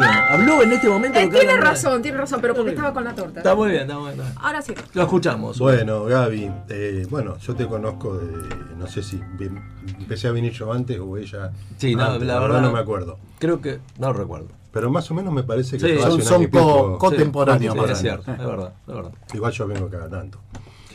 Y siempre me pareciste una persona muy cálida, eh, muy inteligente, muy aguda en tus preguntas, Gracias. muy analítica sobre lo que se está conversando y le buscas el meollo, la vuelta, una perspectiva personal muy interesante. Y yo creo que eso es eh, uno de los dones más importantes que tenés y, y que por ahí va, me parece, lo tuyo. Muchas gracias. Eso. Muchas gracias. ¿Usted se une a mi deseo de verla algún día con el pelo suelto o no le, le da lo mismo? Soltate, Mira, ahí está, soltate. Eh, como Sí, luz, así, como sí, el Sí, yo para sacarme ¿Cómo selfies no? nada más. ¿Cómo El, no? el- el tema suéltate el pelo. ¿Usted quiere que yo yo. cante suéltate el pelo? Lo que pasa es que yo, él no se lo puede soltar, yo tampoco, él tampoco, alguien se tiene soltar hay que tener. Ya lo tenés suelto. Es verdad, es verdad. Luz lo tiene suelto. Queda solo una. Es cierto. Luz, unas palabras para Gaby, si sos tan amable. Merecido absolutamente todo, porque es una mina que es pura garra, que es como una vez se describió el ave fénix, es absolu- absolutamente cierto, y eso lo pueden hacer las personas que tienen la fuerza que tiene ella. Así que todo muy merecido y que continúe el éxito. Qué lindo. Gracias. Laura. Qué lindo. ¿Te acordaste de, de mi definición de. Del ave fénix, por supuesto, fénix? porque es tal cual. Sí, sí, muchas gracias. De nada. En serio, gracias. Bueno, ahora voy a opinar yo para que el cierre sea tuyo. ¿eh? Y después pasamos al capitalismo. ¿Está bien? Este, no, bueno, yo estoy fascinado de que te hayas incorporado. Me parece muy loco. Hay momentos que nos pasa, como lo hemos charlado con Rolfi, de parecer que, que nos conocemos de toda la vida. O sea, naturalmente ya entró, eh, hubo química, hubo buena vibra y no sé, naturalmente es así. ¿no? Me, encanta. Me gusta la responsabilidad que tenés, que sos, viste, súper comprometida, eso es espectacular. Cómo, cómo laburás los temas, cómo te tomás el tiempo para todo eso. Yo a veces los cargo, les voy a contar algo a los oyentes. A veces durante la semana Rolf y Gaby tienen menos palabras que Bernardo, ¿viste? O sea, el asistente del zorro. Yo pongo garra, pongo- ahora por suerte Luz se incorporó, entonces Luz me tira algo, ¿viste? Pero bueno, qué bueno, tenemos tal invitado, viene Hugo, no sé qué, a los tres días me dicen, ah, Ah, bueno. a, las, a las 18 nos vemos, ¿viste? Ponele onda, o sea, va. este, son así. Y encima llega tarde. Claro, tal cual, llega tarde. se va temprano. Son cortos, podríamos decir que son cortos. Este, pero bueno, y me encanta porque es una remadora. Me, me gustaría darle un poco de dosis de ser, más que de deber ser, porque es la ley, es la ley personificada, la responsabilidad. Hay que aflojar un poco, porque la vida en algún momento pasa y usted sigue estudiando, sigue, ¿no? En algún momento estaría bueno que se vaya a la banquina y después vuelve. Va. Pero así está feliz ella. Tienes que defenderla ¿Vos porque estoy tratando de que llevarla al pecado y usted vuelve a la santidad. No entiendo, le pido por favor. No, dice que yo siga por ese camino, por, ese cuál? sendero. No, por el tuyo está diciendo. Claro, por el mío, por ese Por sendero. Claro. Pero bueno, un poquito de joda, como dice Mike, viene bien Sí, siempre, tal cual, ¿eh? tal Relajar cual. un poquito la mente. Y bueno, y me encanta que tenga este progreso que tiene en, en perfil, la verdad que es espectacular. Solo me falta concretar un deseo, que no es el pelo y usted sabe cuál es, ¿eh? si Dios quiere. Yo le dije, me encantaría que algún día... El tema va a ser retener. Ah, sí, sí. va a ser- Ah, tardado, sí, eh, sí. el tema va a ser retenerla cuando empiece a crecer. Va, ni hablar, olvídate si Fontevecchia logró esto, calculado. Ella es una mujer muy leal. Sí, exactamente. Exactamente. Usted es ventríloca, ¿qué no entiende? No, porque, perdón, soy, soy Un Chapman y. Chirolita. No crees. perdón, lo que pasa, lo que pasa es que esto lo, lo voy a aclarar. Sí. Perdón. Vamos, vamos. a lo, lo que debe ser. Debe ser aclarado esto. Alguien lo tenía que decir y acá se ha dicho. Bueno. No, ella no es ventríloco, ni, ni me está interpretando, ni me está analizando ella por la No, suya, sino que, sino que esta conversación medio como que ya la tuvimos Ah. el por qué yo no había blanqueado esto de que eh, hace 20 años, sí, hace 20 años que estoy ahí no- y recién ahora de- lo cuento o se enteraron. Usted hace la de Rolfi, está clarísimo. Es porque, bueno, porque yo hasta que no tengo algo consumido bien, bien en firme, es como que ni yo me lo creo, entonces ni yo me la quería creer a la historia.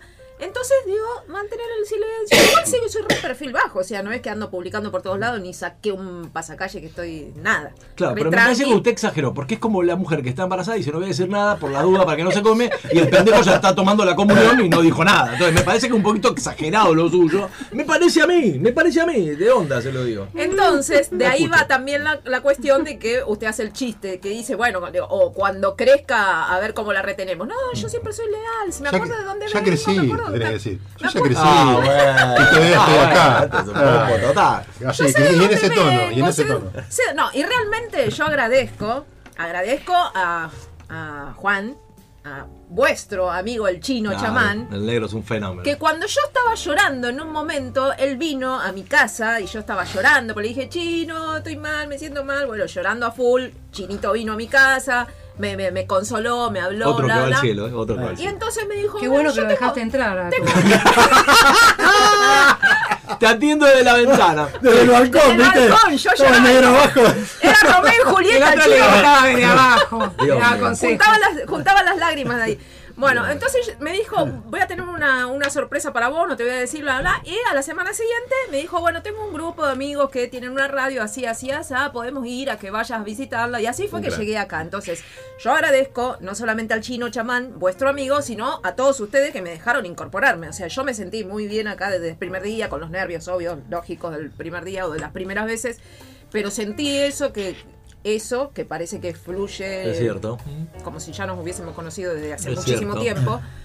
Y entonces, eh, bueno, yo soy agradecida de siempre recordar cuál fue mi, mi primer lugar de origen, cuál fue mi... O sea, acá ustedes me, eh, me, me- me bautizaron en esto de los medios, de las radios, o sea que este es mi primer hogarcito, digamos. Eh, y por otro lado, bueno, esto que, que usted marca, señor, de, de- ver el progreso y eso, bueno, es también parte de lo mismo, de sentir que uno se siente cómodo, de sentir que uno se olvida que está al aire y sentir como que está así, como hoy estamos literal, pero otras veces no estamos con torta, café ni nada y nos sentimos como si estuviésemos así, en un bar tomando algo con amigos hablando. Hoy literalmente estamos con la torta, pero no todos los días es así. Sin embargo, el sentimiento es así, como de sentirse en una reunión de amigos en un bar. Bueno, vos, Luz, ya sabés un montón de cosas mías, bla, bla, y esto de... Sí, no las voy a contar, no te preocupes. ¿Sabes qué iba a decir? Algo, Justo algo, ayer- algo. No, ya después les cuento. ¿Puedes contar lo de la ducha? Aquella vez lo de la ducha. No, no, no, ¿Qué no, parte no. se va, se lo va primero? No, No, último. Vos sabés, vos sabés que justo, fácil. justo ayer un amigo me dijo algo que acabas de tocar, eh, que le- un amigo le va muy bien en la vida, me dijo, no hay que olvidarse de donde uno viene. Y es Totalmente de así. acuerdo. Es así y vos lo acabas de decir en tu lealtad y en cómo empezaste. Exactamente. Así que bueno, yo siempre me acuerdo de las primeras personas, de los primeros lugares, de los primeros lugares. De hecho, bueno, así me ha llevado también el hipódromo, no otra historia aparte, pero por mantener esa lealtad también a mi primer lugar laboral, digamos. Me llevó a tener 30 años de relación con un lugar donde por ahí tuve que haber cortado antes, pero bueno, me lleva a esas cuestiones. Y al señor acá filósofo lo conozco desde hace muy poco, pero bueno, hemos tenido estos intercambios que han sido al aire también y fuera del aire también, después de, de- de terminado el programa. Y la verdad que son enriquecedores porque siempre disparan algo nuevo, siempre disparan que uno se lleve algo... Un un Claro, uno se lleva siempre algo, ah, mira, esto hay que mirarlo por este lado, o prestarle atención a esto otro, o en el mismo en el aire te lleva a decir, ah, pero mira esta otra parte que yo no había interpretado, no había visto, no había... Así que todo es enriquecedor, Bueno, todo, todo. Y a vos, Mike, bueno, como cabeza de este equipo, mil veces gracias, muy agradecida y por todo, por, por tu empuje, por esto de que a veces te cargamos de esta energía eh, sobre excitado y sobre energético que, bueno, ayer traté de ponerle la mejor vibra yo al en el grupo. Bueno, yo me puse a- No te salió muy bien, pero bueno. Te superó tu amiga, te, te digo. Ay, bueno, pero lo que pasa es que yo me contuve, me contuve, ya tenía mucha vibra, ya por demás. Ella se frenó. Me frené. Así que bueno, agradecida por este primer año y esperemos que sean muchos años más. Qué grande. Antes Muy que me bien. olvide, te quiero. Sigamos adelante con, con este programa. Bueno, vamos a empezar a hablar con, del capitalismo. ¿eh? ¿Cómo ¿Puedes, no? puedes, eh, Mala palabra. Uh, ya empezamos mal. Oh. Ya empezamos. Ya empezamos. mala palabra. 0.40, A sí, full. match point, así Ahí se directamente. escuchan los, los bombos afuera. Un muchacho del piquete. Sí, sí. ¿Dijiste capitalismo? No. Está la protesta. Bueno, ¿qué te- a ver, abrí el juego, Buguito, y nosotros te seguimos. Ya lo abrí. Es mala palabra. ¿Por Capitalismo qué? es mala palabra. ¿Por qué? Tiene sus ventajas y sus desventajas. Bueno, pero en nuestra cultura, en- vamos a hablar de la cultura argentina, el capital, el empresario, el que tiene plata, Sí. ya por ese, por el mismo hecho de hacerlo, eh, se, lo, en- se lo pone en un lugar de explotador, de malvado, de garca. O sea, la pobreza te lleva a la santidad y la riqueza al infierno. Sería algo así. Algo así, algo así. Eh, eso es una característica de nuestra cultura argentina que así nos va, ¿no? Mm. Por supuesto. Se está yendo de la puta madre. Claro, claro. O sea, no, Claro. digamos, como nos va es de alguna manera un producto del, del contexto cultural de cómo pensamos, tanto a nivel social, sociológico, como país y como personas, como familia, como grupo. Lo que Gaby estaba contando de este grupo eh, está relacionado con las interacciones entre nosotros, las- el vínculo que construimos entre nosotros, más cercano, más lejano. Yo vengo cada tanto, ustedes están más cercanos entre ustedes. Pero lo que ella transmite y todo lo que eh, todos transmiten sobre Gaby tiene que ver con ese trasfondo cultural de este grupo, por ejemplo, que tiene ciertos valores, ciertas características que hacen que el grupo se conforme de una determinada manera. Bueno, en una sociedad pasa lo mismo. Ahora, y haciendo este paralelo, ¿no? Eh, nosotros en este grupo, cada uno hace de, digamos, de él mismo. Gaby no quiere hacer de mí, yo no hago de Gaby, Luz y lo mismo. El capitalismo, no ¿podemos hacer un paralelismo con eso? ¿No, ¿No sería bueno que cada uno haga de la mejor manera lo que hace bien y la mejor versión de eso para aportar a un bienestar común? Y ¿O eso, no? ¿O eso es- es el, eso- eso es el capitalismo genuino. O sea, primero pensar qué es el capitalismo, porque muchos hablan de capitalismo, no saben lo que es, Mm. demonizan el capitalismo sin saber a lo mejor que son socialistas o marxistas, porque somos marxistas culturales. Este, por ejemplo, ac- acá entre nosotros, vamos a ser sinceros. ¿Quién estaría en contra de estas dos expresiones? Salario digno. ¿Quién está en contra? ¿Nadie está en contra? Nadie. Nadie. ¿Quién está en contra de la expresión justicia social? Nadie. Nadie. Bueno, les voy a decir algo que seguramente mis hijos y mi mujer cuando lo escuchen la grabación o si la están escuchando se van a reír mucho. Son tremendos zurdos ustedes. ¿Sabes Son que no? terribles socialistas. ¿Sabes que no? Son terribles socialistas. Porque ahora vamos a desgranar estas expresiones, si quieren. Vamos a ver los trasfondos, vamos a ver qué constituye el marxismo, cuáles son sus ideas básicas, vamos a ver las ideas básicas que constituyen al capitalismo, Mm. y vamos a ver que esas dos nociones eh, son bastante perjudiciales para el beneficio de una sociedad y para, y para el, el enriquecimiento económico de una sociedad. Son bastante perjudiciales. Ahora, ¿no hay algo de ese tipo de expresiones que vos decís que a veces tiene una sonoridad negativa y en realidad tendría que tener otra sonoridad? Por ejemplo, vos decís orden, disciplina y en general al- a gran parte de nuestra población no le cae bien. Bueno, porque somos zurdos. Claro. Entonces, vos decís, No, pero claro, no- pero necesitamos sí orden. No, digo- pero digo, hay una parte que ya asocia digo- como, por ejemplo, la represión, ya asocia con los milicos, digamos. A ver, hay cosas Te quiero ponerte palabras fuertes Sí, para sí, porque sí. te lo puedes decir. No, no, Somos- no. Tenemos una tendencia No, no, no, te hacia el socialismo. No, no, te somos tremendos zurdos, somos marxistas culturales en la Argentina. Eh, y el marxismo. eh, el, el marxismo es una teoría económica muy compleja. Marx ha escrito mucho. Eh, todo el sistema es muy coherente, encerrado sobre sí mismo. Es muy interesante, eh, te hace sentir muy bien. Las ideas de Marx te hacen sentir muy bien cuando uno te las expresa. Porque, por ejemplo, si a vos te va mal en algo económicamente, eh, de la teoría de Marx se puede de- deducir de que eh, a vos te va mal porque te están explotando. Y es una buena noticia porque vos no tenés la culpa de que te vaya mal. Eh, La Claro. tiene otro. A vos te va mal porque alguien te está explotando. Este, porque hay un rico que tiene lo que vos no tenés porque te lo sacó. Mm. ¿Entendés? Tiene todo ese tipo de explicaciones este, que te hacen sentir muy bien y que se compran muy fácil. O sea, te hace sentir bien porque te evita asumir la responsabilidad que te corresponde. claro. Claro. Y, y vos las comprás muy fácil. Es lo mismo que venga Rolf y me cuente que tuvo un problema con su mujer y que se separó y me cuenta los detalles y yo le diga, no, pero vos no tuviste nada que ver, es culpa Claro, de tu mujer. Él se va a sentir bien ¿Dónde hay que firmar? y va a decir, sí, está... Uno compra Claro. eh, la, cuando, un, eh, cuando una explicación de algo que sucede viene asociada a la inocencia personal sobre algo que pasó, uno lo compra muy fácil. Uno tiende a comprarlo muy fácil. Eh, Vos sos pobre, Rolfi, no tenés un mango. Está, vivís en una villa, ¿sabés por qué es? Porque los oligarcas de la rural, los que tienen la- los terratenientes, la tienen toda para ellos y la juntan en pala. Y no te la ¿Cómo- ¿Y comparten. cómo te no suena eso? ¿Cómo, te suena eso? no te Pero te suena perfecto. Y no son capaces de tirarse un- de un- tirarte una, una mísera moneda mientras ellos vuelan en jet privados. Claro, pero ellos esperan el tuje laburando y vos estás pará. echado Sí, sí. en Pero la vamos a- reposera. Exactamente. No, pero hay gente que no.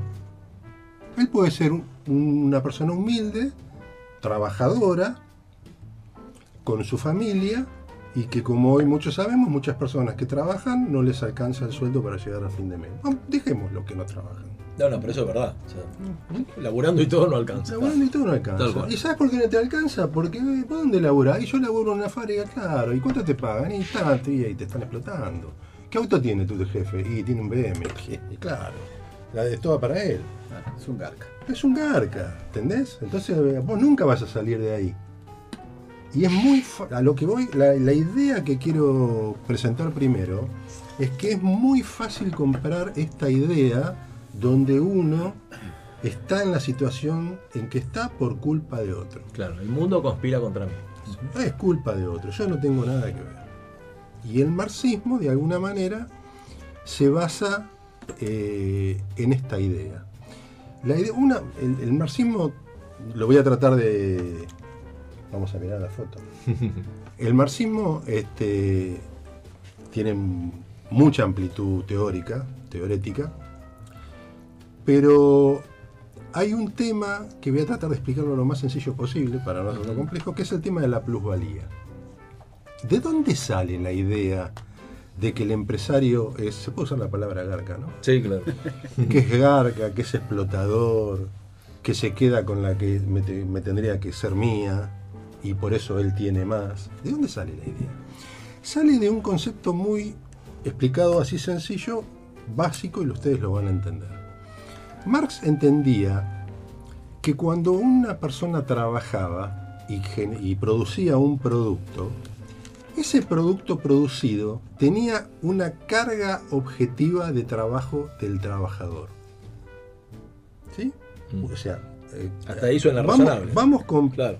¿Te suena razonable? Hasta ahí ¿Ves suena que son razonable, marxistas? Claro, claro. Son O sea, de este teléfono hay gente que laburó para que este teléfono No, pero no, no que hay, no que laburó, no solo que laburó, sino que laburó de, de tal manera y en tal cantidad Mm. que una proporción objetiva de ese teléfono es producto de lo que el tipo hizo. Vamos a suponer el 70%. Es del trabajador. Es del trabajador porque objetivamente el trabajador puso Mm. el 70% de su saber entender, de sus horas, de su trabajo y qué sé yo, Al para servicio de eso. Ge- producir eso. Queda un 30%. Vamos a suponer que ese trabajador le pagan 100 pesos por día por ese 70% de ese trabajo objetivo que está en el producto que hizo. Pero ahora viene el empresario que vende, que el otro 30% lo, lo- vamos a suponer que lo pone el empresario con sus máquinas para hacerlo y qué sé yo. Pero el empresario lo vende a 500. Entonces, yo puse 70 pesos. A mí me pagan 100 pesos por día. Bien. Pero puse el 70% de ese producto. Mm. Los otros 400 se los queda el empresario.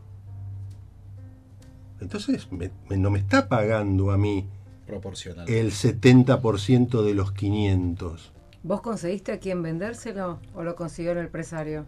Ese es otro tema. Espera. No nos adelantemos. Vamos, vamos, a, vamos a comprender primero el concepto de plusvalía. Podría decirle que es de derecha, ya que estamos. No, no, no, no. No, eso vamos después. Vamos paso a paso para que el que está escuchando no Somos se zurdos y derechos a la vez. No, yo no, yo soy puramente de derecha. Entonces, con toda razón, el trabajador, si dice el 70% de el valor trabajo objetivo de este producto lo puse yo, ¿por qué me pagas 100 y no el 70% de De 500? Claro. Vos te estás quedando con la diferencia. Te estás quedando con algo que es mío. Entonces, inherentemente en el marxismo, el empresario es explotador, porque se queda con parte del trabajo, de la fuerza de trabajo objetiva que puso el trabajador en el producto. A ver si te seguí, Hugo. O sea, de lo, O sea, ejemplo, te la saqué a el vos. trabajador se queda solo con menos del 15% del producto de los 500 pesos. Claro. Y el resto se lo queda el empresario. Exactamente, y por eso el trabajador, por eso el trabajador es, bajo este punto de vista, explotado. Mm. hay una, y acá aparece un término bien técnico del marxismo, hay una plusvalía, o sea, hay un valor adicional que el trabajador está poniendo en el producto que no le está siendo remunerado, que se lo quita el empresario.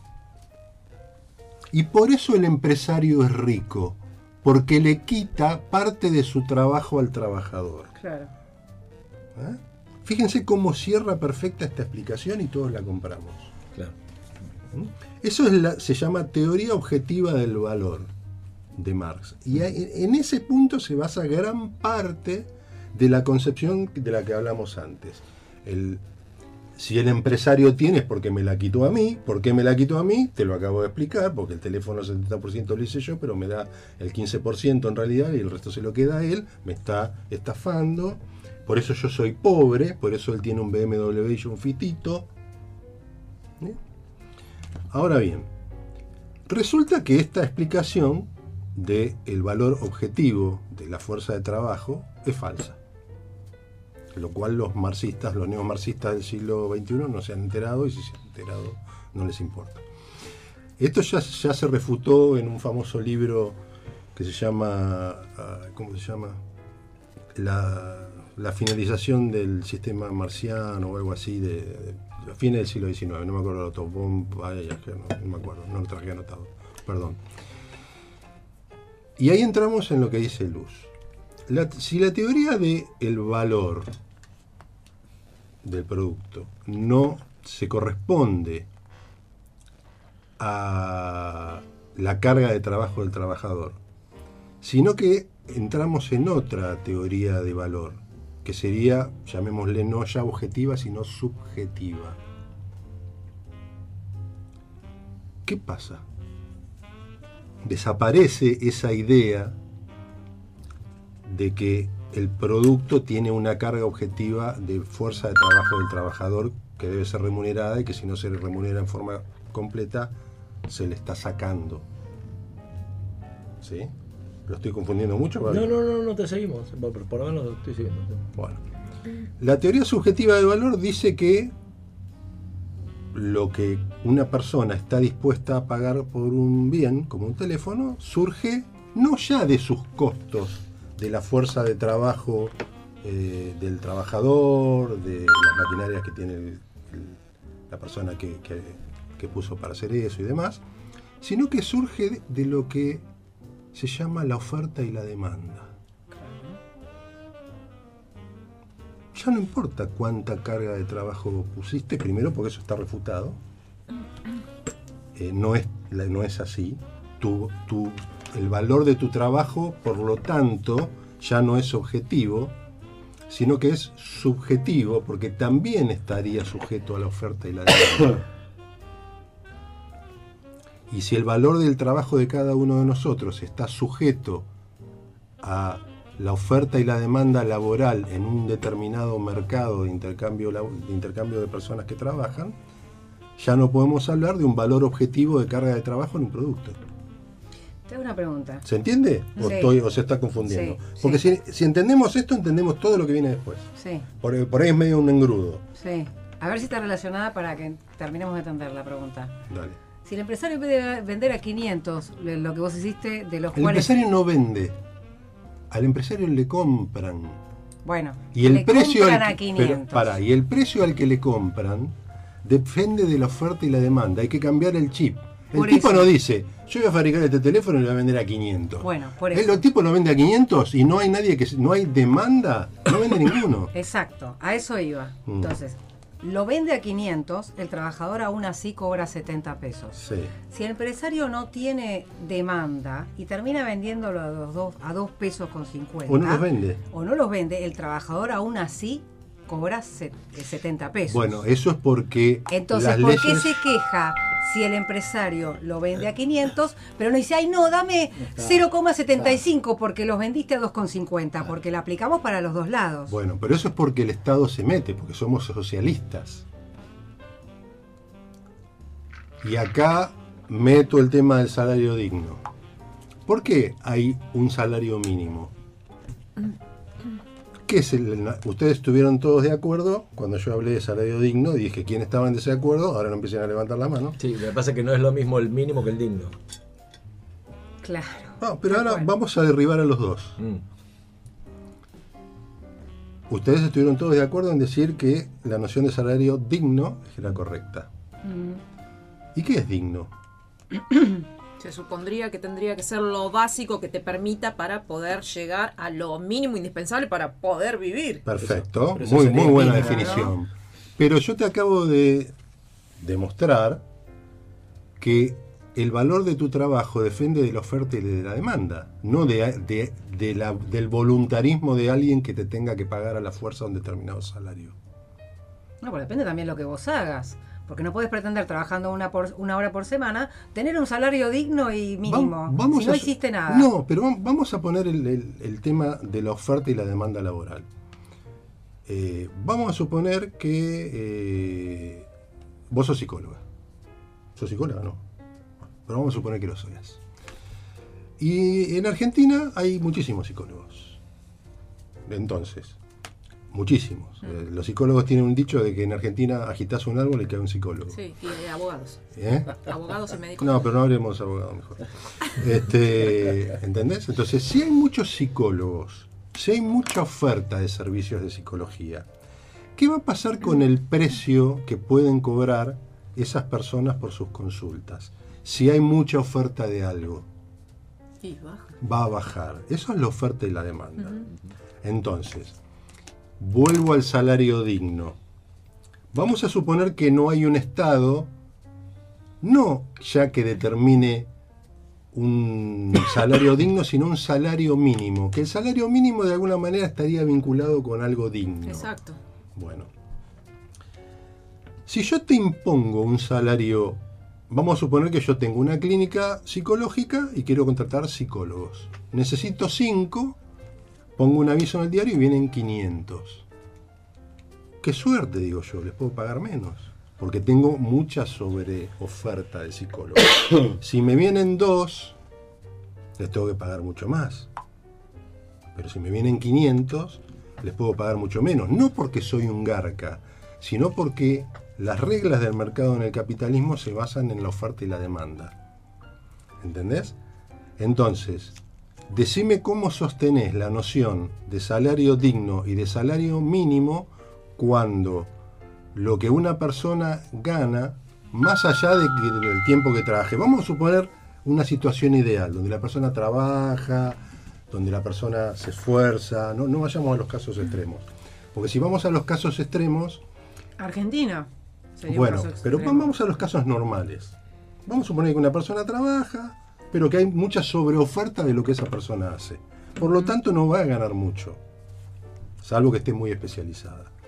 Entonces, ¿cómo sostenemos la idea, a vos que te gusta tanto, Mike, del salario mínimo Digno. o digno en un entorno donde el salario es un bien de mercado que está sujeto a la oferta y la demanda.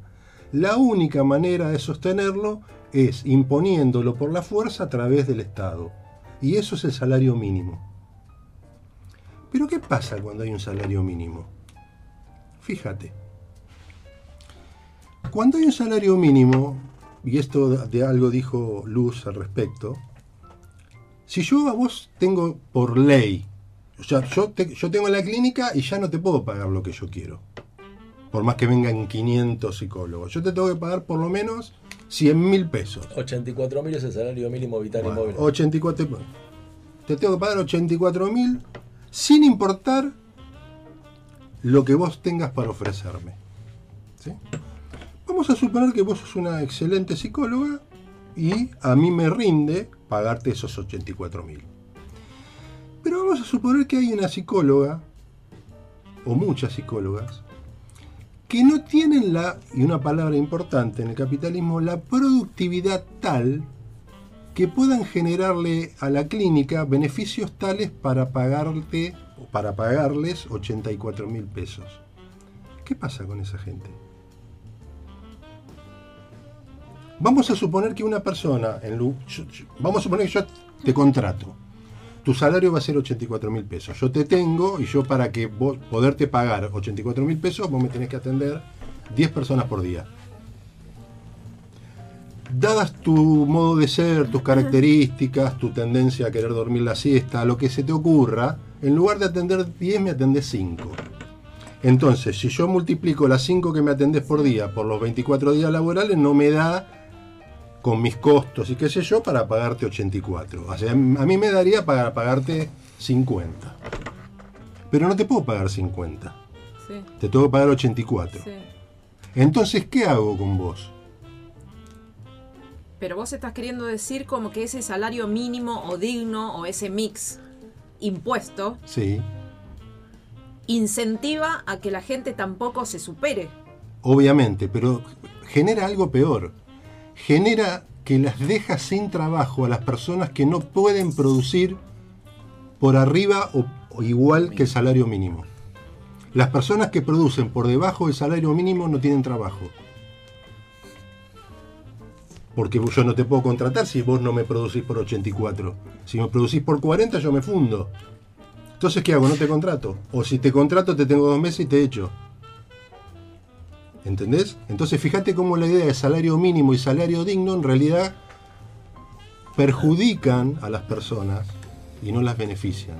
Porque yo podría contratar, en lugar de 5 psicólogas, 20, y tengo la que me produce por 20.000, la que me produce por 40, la que me produce por 80. Si yo tuviera libertad y no tuviera ninguna imposición estatal, la que me produce por 200, vos, Gaby, me producís por 200.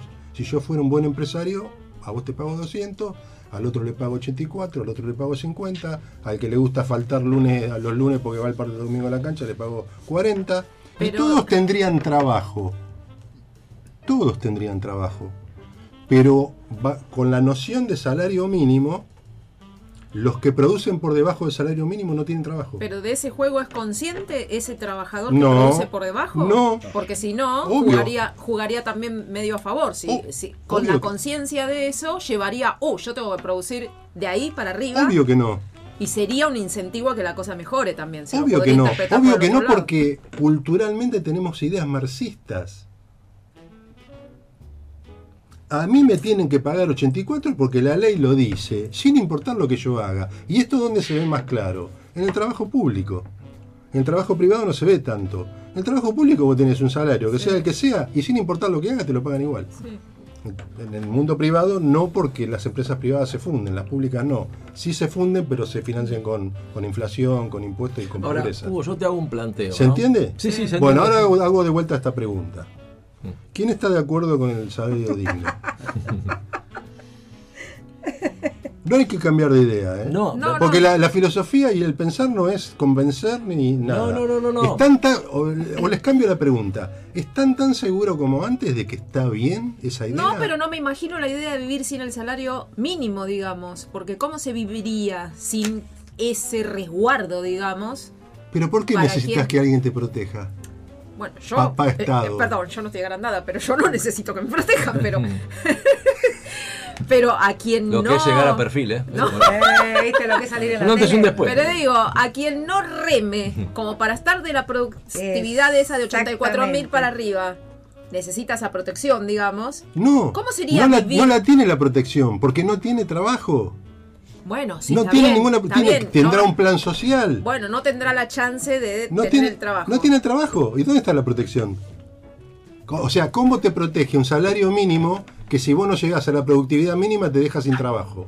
Contame cuál es la- el beneficio. Y sin el salario mínimo, ¿cómo? ¿Por qué? A ver, ¿y el, y el eh, quién fue primero, el huevo o la gallina? ¿Cómo nació el salario mínimo? Porque si no era todo una... un- No. Porque si no era todo el juego de la oferta y la demanda, ah, yo vienen 500, le pago 2 pesos, vienen 2, le pago... Te tengo No que es pagar. así, esa es una idea marxista Ese- también. pero ese juego de la oferta y la demanda, Esa es una idea marxista. que es la que la que impone, supuestamente así empezamos la, la historia, ¿no? Sí. Que en ese juego de oferta y demanda es donde se impone el valor de si vienen 500 le pago dos mangos, si vienen dos le tengo que pagar más. Entonces, si ese juego de la oferta y demanda, si no estaba regulado de alguna manera con estos, con estos valores impuestos, pasaba que te iban a pagar dos mangos porque venían 500, ¿cómo Pero viviríamos ¿por qué? entonces? Ahí, ahí está el punto. ¿Por qué si, si vienen 500 yo te voy a pagar dos mangos? En el juego de la oferta y la demanda. No en el juego del salario mínimo. Vamos a suponer, Y porque son es mucho más lo que hay, o sea, como que no hay problemas para conseguir, digamos, ese trabajador que venga en ese estás- puesto que pero estoy estás necesitando. asumiendo que hay más trabajadores de los empleos que se requieren. Claro, yo estoy ofreciendo un puesto para Bueno, vendedores. yo- elegís a los mejores. Y vienen 500 vendedores. exactamente. Y Yo a los mejores y el que quedó afuera se va a esforzar por ser mejor en la próxima Claro. búsqueda laboral. ¿Cuál es el que más labura, el que mejor promedio tiene? El que, Bueno, quiero por quiero, ejemplo, quiero que me expliques cómo te protege un salario mínimo cuando vos no alcanzás la productividad mínima tal que pueda pagar ese salario. ¿Cómo te protege? No, Porque bueno, vos. Porque, Uno tendría que protegerse tratando de mejorar. Por eso pregunté yo, ¿uno es consciente de eso? no, porque somos de culturalmente ese marxistas. descarte, digamos. Porque somos culturalmente marxistas. Toda esa gente que este, Luz dice muy bien, viven de planes, que son millones, y los que trabajan en el Estado, que es eh, desempleo, que es, que es Otros desempleo, millones que que es mantenemos. desempleo encubierto. En lugar de decir hay 10 millones de desempleados, metemos 9 millones dentro de- del Estado y decimos tienen trabajo. Y es mentira, no tienen trabajo. pero, Pues volvemos al, pero volvemos al principio. ¿Cómo nació el salario mínimo? Nació bajo la idea marxista del salario digno. Bueno, y- Y el salario digno tiene que ver con que si yo puse una determinada carga de trabajo objetiva en un producto, tengo derecho a tener todo lo que subyace en mi vida que llevó a que yo pueda producir eso cubierto. Esa es la idea, es una idea marxista. Donde hay una necesidad, ¿cómo sigue la frase? Nace un derecho. Ah, Perón, ¿Puedo darte- Evita. bueno, por ¿Puedo eso no darte- la es sabía, porque no estoy de acuerdo. ¿Puedo darte un ejemplo, Hugo? A ver cómo, cómo vos lo, lo mirás. Cuando yo me recibí, yo toda la vida tuve clarísimo que me- yo estaba laburando en un banco y cuando me recibí tenía clarísimo que iba a laburar para mí y nunca más iba a laburar para alguien. Era, o sea, lo tenía claro eso. Cuando me recibí, mm, tenía un compañero que éramos muy compinches y él soñaba con laburar en un estudio jurídico. Me dijo, no, yo voy a laburar en un estudio jurídico, no sé qué, bueno. Y lo acompañé varias veces a distintas entrevistas porque le costaba un poco, era bastante tímido y retraído, qué sé yo, bueno, y yo lo acompañaba, ¿no? Y bueno, te digo lo que le ofrecían, laburar 12 horas, le pagaban dos mangos, pero no era un solo estudio, todos los estudios eran así, porque lógicamente no sabe el derecho de piso, derecho todo lo que piso, sabemos. sí. Lo cual entiendo, es la oferta y la demanda, está todo bien, pero la realidad es que vos sentís que ahí, si alguien no te protege, ¿cómo haces? No te queda otra que laburar dos horas con, encima con la responsabilidad que implica.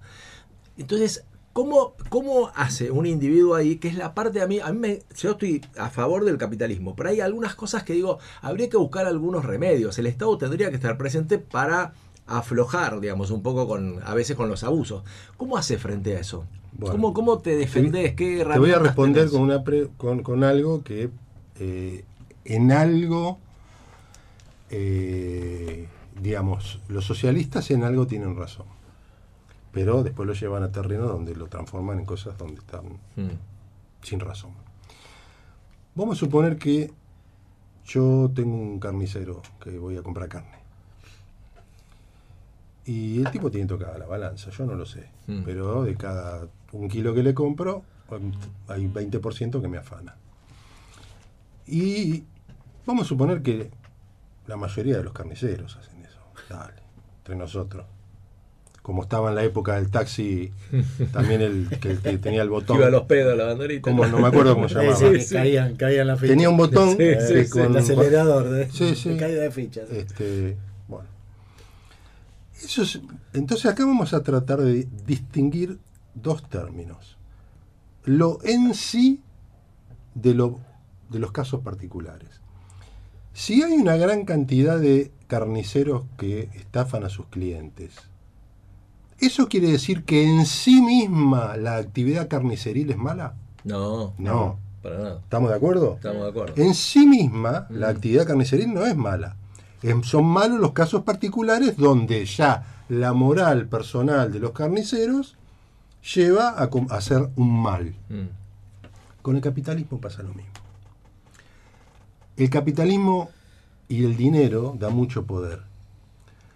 Y mal usado da mucho poder para hacer el mal, para hacer las cosas malas y para, y acá voy a hacer el mismo término que usé antes, pero no en términos marxistas, y para explotar a las personas. Pero no, no estoy usando en términos marxistas, para abusarse de las personas, de la necesidad de las personas. Yo, si tengo mucha plata y sé de la necesidad que vos tenés, me puedo abusar de vos. Y puedo no pagarte la productividad que te mereces. Ya no estoy hablando en términos marxistas. Mm. Vamos a suponer que hay muchos empresarios que hacen eso, como que había carniceros que hacían eso. ¿Eso significa que el capitalismo en sí mismo sea malo? como de- nos preguntábamos si la actividad No, no. carniceril en sí misma es mala. No, eh, o sea, la herramienta depende del uso que se le da, es buena o mala en sí misma. No, no, pero nos- culturalmente nosotros creemos que el capitalismo en sí mismo es una actividad mala. En sí mismo, no en los casos particulares donde se aplica mal. No, yo no creo que sea en sí mismo Bueno, mala. pero por eso estamos distinguiendo entre el en sí mismo, por eso te puse el ejemplo de los carniceros, Claro, los claro. taxistas. Mm. Porque no decimos, la- anulemos la actividad carniceril, porque el carnicero en la esquina me afana. No, no, por supuesto. Anulemos el capitalismo, porque mi jefe me explota. Eso sí lo decimos. Pero ¿cómo? ¿Por qué decimos una cosa y la otra no? Contraria. No decimos, hay que salir del capitalismo porque el capitalismo es explotador. O son explotadores, y en esto los socialistas ah, no tienen razón, hay maldad, como hay maldad en los corazones humanos, en personas que son capitalistas, que tienen empresas y que explotan a sus trabajadores, pero no la explotación entendida en términos marxistas. Se abusan de situaciones este, de debilidad, de marginalidad, de, de- de necesidad, y eso existe. Pero eso hace al capitalismo en sí mismo malo.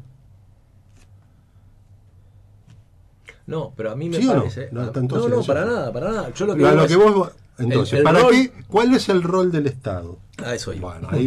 Eso iba. ¿Cuál es el rol del Estado? ¿Cómo protegemos el, eh, esos abusos? Que no, es- que no es el abuso marxista que yo me quedo con parte de su trabajo, que es un abuso de, fuerza, de, de diferencias de poder Hmm. o de diferencia de situación de, cada uno. Entonces yo me, me, me, mm, eh, me valgo de tu necesidad para pagarte menos de lo que debería pagarte. ¿eh? Y eso es un mal moral que yo estoy cometiendo con utilizando las, el medio del capitalismo. Pero el capitalismo no es en sí mismo malo. Entonces, el- ¿qué debería hacer el Estado? Debería decir, bueno, a partir de ahora todo trabajador que ingrese a trabajar debería cobrar un sueldo mínimo de 84.200 pesos. ¿Esa sería la solución? ¿Qué es la solución que tenemos hoy? ¿O eso empeora la situación? Porque me deja a todos los trabajadores que no llegan a esa productividad fuera del sistema. O el Estado debería ser alguien que resguarde el Estado de Derecho. O sea, cuáles son las, las leyes que regulan una relación laboral sana y velar por el cumplimiento de esas leyes. Ese sería el rol del Estado. Yo te voy a decir una definición. Lo cual no va a dejar de que, de que suceda, de que haya empresarios que se abusen de sus asalariados. Como no va a dejar de existir el carnicero que te roba con la balanza. No van a dejar de existir. Porque esa es la utopía socialista. Llegar a un mundo ideal donde todos estamos bien, en un mundo donde, y esta palabra es importante, en un mundo donde es, hay escasez. No hay de todo para todos. Y este, esto es clave. Mm, Yo ahí no sé. ¿eh? Me parece que hay de todo para todo. Lo que pasa es que está mal. Porque vos pens, porque vos tenés en tu mentalidad socialista, en tu mentalidad socialista, vos crees que el rico tiene porque le sacó al pobre. No, no, no, no. Yo lo que digo es, a ver, tomemos nuestro país. Si algo que sobra es alimento y si algo que ¿Pero dónde existe hoy la es idea? hambre. ¿De dónde, de dónde sacaste la idea esa eh, lo que lo que sobra es alimento? ¿Qué es sobrar?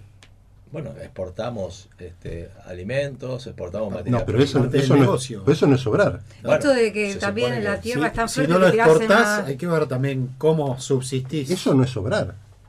Si yo fabrico 100 televisores y vendo los 100 televisores, no me sobra ningún televisor. Pero vos te pensás que con lo que producimos en la Argentina no podríamos dar de comer a todos tranquilamente. Pero ese es otro tema. Yo quiero ir a la noción de sobrar. Vos me dijiste, en la Argentina sobra de todo.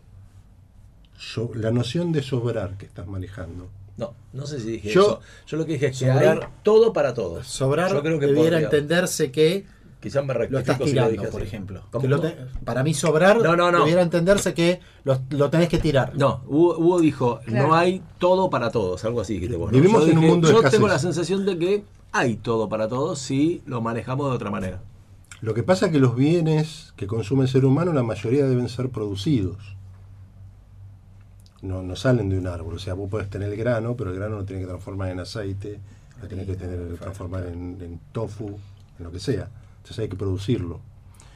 Eh, pero la noción de sobrar, eh, me parece que no sobran las cosas, se venden.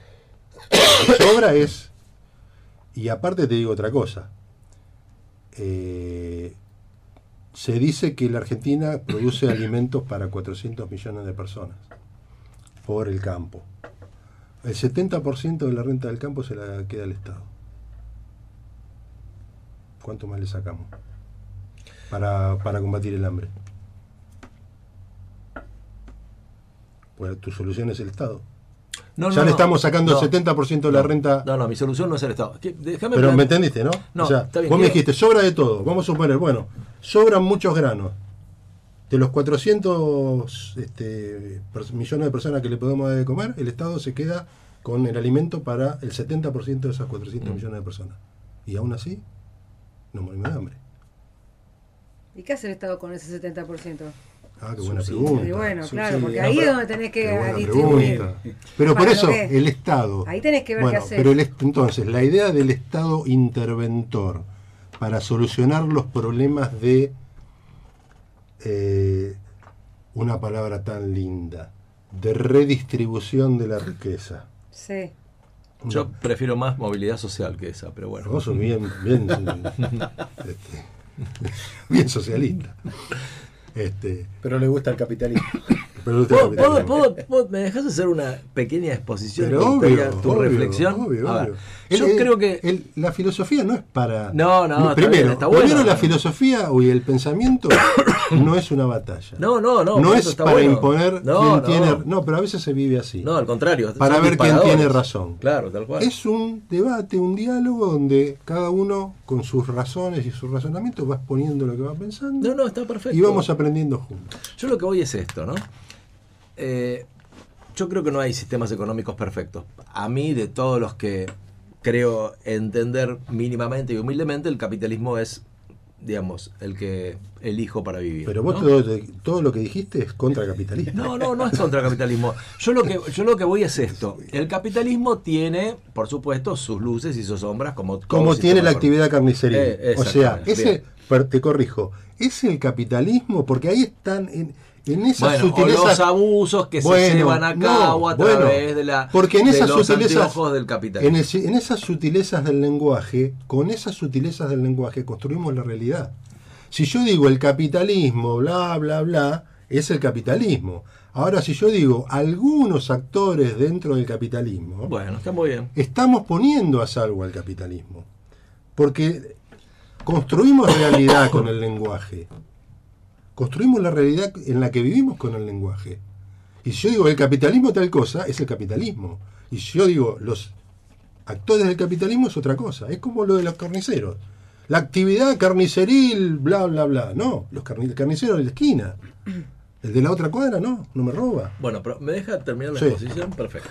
Entonces yo lo que digo es, el- es lo siguiente. El Estado, creo, una vez escuché una definición que me encantó y acá la doctora me dirá si es correcto o no como lo interpreté. Alguien dijo una vez que el Estado, en un sistema capitalista, tiene que ser como la grasa del cuerpo. ¿no? Tiene que haber suficiente grasa, porque el cuerpo necesita grasa, pero no una grasa excesiva, porque si no termina tapando las arterias y siendo nociva para el cuerpo. Lo cual me encantó. Yo Eso, es, eso se llama velar por el Estado de Derecho, es lo que yo te dije. Me encantó. Está perfecto. buena la comparación. Está bueno, sí. Ni mucha ni Y poca. no voy a decir, eh, lo dijo un político, así que no lo voy a decir, que a mí me, me gusta, así que no lo voy a decir para que no se tiñe, no, lo dijo tal, no importa, Decilo, me encanta. decilo. Después, después, después, después. Entonces yo lo que digo es lo siguiente, hay situaciones donde el capitalismo, con esta regla de juego que vos me decís, seguro no le da ganancia. Por ejemplo, la ruta al sur, donde vos a veces vas por la ruta para el sur y hay 500 kilómetros donde no hay una estación de servicio, donde no hay un hospital, donde nada, para que si te pasa algo ahí estás en el horno, porque ninguno, ningún tipo privado va a hacer un negocio ahí porque se muere de hambre, no genera un... Digo, ahí tiene que estar el Estado, ¿está bien? Ahí sí tiene que estar el Estado, que es la grasita que ayuda estar, a que la cosa... Bueno, digo, seguridad, justicia, educación, salud, esas pilares. cuatro o cinco cosas tendría que estar el Estado para decir, bueno, si, Exacto. o sea, vos si tenés, si podés ir a una, a una prepaga, listo, vas a una prepaga fenómeno, pero te tengo que asegurar una buena educación pública, ¿Por qué te una buena salud. tengo? ¿Por qué la, la obligatoriedad a mí me preocupa? ¿Por qué te tengo? El de Porque parte del Para, Estado. yo, yo, yo, yo diría, yo le... Y vamos a corregir, vamos- Pagamos los impuestos, mi amor. Para- ¿Y los para. impuestos dónde tienen que ir? No, no los pagás los impuestos. Bueno, los bueno. impuestos te los quitan. Bueno, Por eso se llama lo impuesto. pagamos y los. No, no, lo los que quitan. quieren, por lo menos que te No, den no, porque-. No, no, me gustó, me gustó. esa, Fíjate verdad. que, que, que al que paga impuestos, que es algo de eh, curso forzoso, que te lo quitan, Sí, nadie se le llama, fíjate el eufemismo, contribuyente.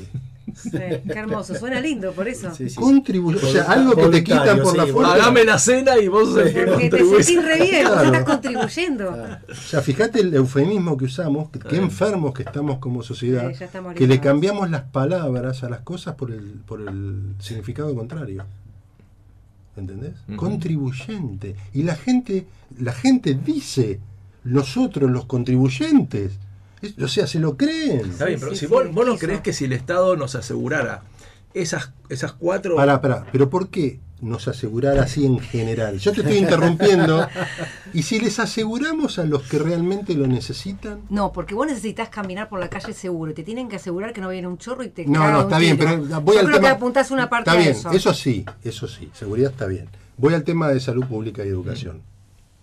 Ok. Seguridad, salud, educación. Salud No, seguridad, seguridad dejémoslo de lado. Obviamente, la- la- el, el- el monopolio de la fuerza tiene que estar por parte del Estado. Correcto. Estaríamos de acuerdo con eso. Ahora, salud y seguridad. Mm. ¿Vos te podés pagar la- una obra social? Por ahí sí, no me responda porque no tiene nada que ver. ¿Por qué el Estado te tiene que financiar una- una- un beneficio de salud si vos te lo podés pagar? ¿Por qué a todos? A eso voy. Porque estaríamos malgastando los recursos. Porque si yo, le yo tengo que sacarle a él con impuestos. Sí, pero Rolfi puede hoy, Pará, se queda sin laburo mañana y ya no puede. Pará, Bueno, ahí tiene que tener la seguridad de poder ir a un hospital. Ahí está. No, pero ahí está. A él sí. ¿Te quedaste sin laburo? Bueno, ahí tenés un seguro de salud. Pero si él tiene laburo, ¿por qué le voy a pagar la salud? Está bien. Pero acá ¿cómo? somos Ahora, Rolfi se para, para, pero sigamos en el ejemplo. Rolfi se pega un palo No. en la ruta 2. No está Swiss Medical ahí, no está de 410, hay un hospital. ¿Qué le vas a decir? No, Rolfi, discúlpeme, pero usted tiene que ir Acá hasta en Buenos Argentina Aires. te atienden. No llega hasta Buenos En Aires. otro país Estoy no. exagerando el ejemplo. Digo, a ver, por más que tenga prepaga, Rolfi tiene que ser atendido. Pero las prepagas tienen atención en todo el país. No, está bien, hay lugares donde no. Bueno, pero vos también estás buscando los casos extremos. La ruta del desierto, No. justo el está tramo ese. ¿Qué Estoy ascendiendo, al, estoy ascendiendo al volcán Sí. Lanín y me caigo. Ahí Acá en tengo. Es, es gratis para todos, inclusive No. no, habitantes de Argentina. Otra palabra muy importante. No habitantes de Argentina. Una palabra muy importante. De gratis, sí. Gratis. Sí, no hay nada que nada sea gratis. lo. Siempre lo paga. Siempre, alguien. se- ya y sé. se paga, hoy estamos pagando todo lo que supuestamente gratis a través de la inflación. Y la inflación es lo que más empobrece a los más pobres. Claro. Bueno, vamos a hacer una cosa. Como Rolfi se tiene que ir, nos vamos a quedar un ratito más porque está buenísimo el debate. Sí, sí, sí, sí. ¿Eh? Pero vamos a pedir un tema antes, ¿no? Claro, exactamente. ¿Lo puedo pedir? ¿Lo puedo pedir? ¿Cómo no? Acá tiene un tema de Silvio Sí, Rodríguez, no. ¿no? Que ibas a elegir. Sí, dale, dale. Ese quería yo, ese. ¡Qué bueno! Y después del tema que va a elegir Luz, volvemos porque tenemos un ratito más para seguir debatiendo con Hugo, que está buenísimo esto. ¿Qué, qué tema vas a elegir, Luz? Ah, pensé que iba a decir el Rodríguez. No, no, no, por favor. No, quiero ni anfifrufi falifru para mi hermanito Julián. Dale. Me Los encantan los la cara que pone. Rolfi, la cara que puso. Quiero ser rock and roll. Ni anfifru ni Muy fru. bien. Ni anfifrufi, falifrufi, ni anfifru es el tema Está completo. muy bien, está muy bien, está perfecto. A ver, decilo, Rolfi. No, no, dice no. Ni anfifru empieza con Enie. Ahí está, y en vivo, buenísimo. Vamos. Despertó del remoto actual. Quiso ir a New York, quiso ir a las series, quiso deslizar papel. Le hizo el hueso final que ruido. Hasta astillar le hizo el hueso final.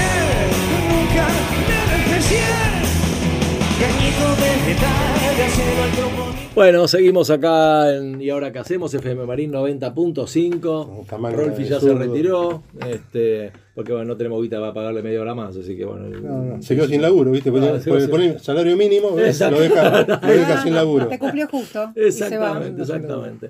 Luz, tenemos. Bueno, te al- cuento, ¿te puedo contar una anécdota sobre el salario mínimo? ¿Cómo no? Pero puede ser después de los Sí, mensajitos. ¿eh? claro. Los Bueno, mensajitos perdón. que tenemos de los oyentes y ahora Hugo nos cuenta la, la anécdota. Nos escribió María que dice que nos está escuchando en la radio. Le mandan un beso a Hugo Ajá. Adolfi, felicita por el libro y dice que excelente la radio y la música que hemos elegido con el señor Hugo. Muy bien. Y después escribió Martín Williniger, eh, que hace sus aportes sobre lo que hablábamos. Dice que la charla viene como trompada, que están escuchando, les encanta.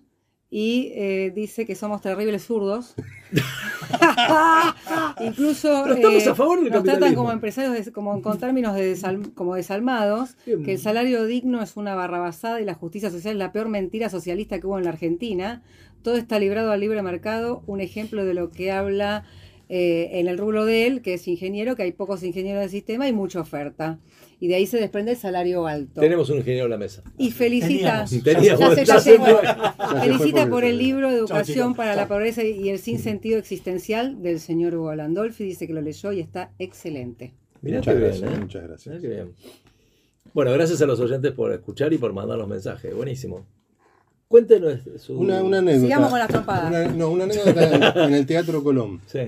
eh, por el tema del salario mínimo y los horarios de trabajo. Una vez fuimos con mi esposa a ver a un cantante internacional que es eh, Alagna, creo que se llama, que es, eh, no me acuerdo el nombre, Alagna con su esposa, dos cantantes de primer nivel mundial.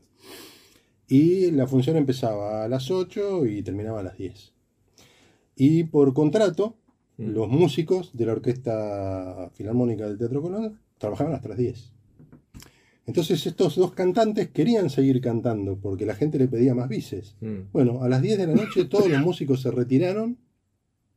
A las 10 de la noche en punto, todos los músicos se retiraron y ellos se quedaron cantando a capela para el público. Mirá vos. Ahí ves una combinación de la intervención del Estado en la regulación de los contratos de trabajo.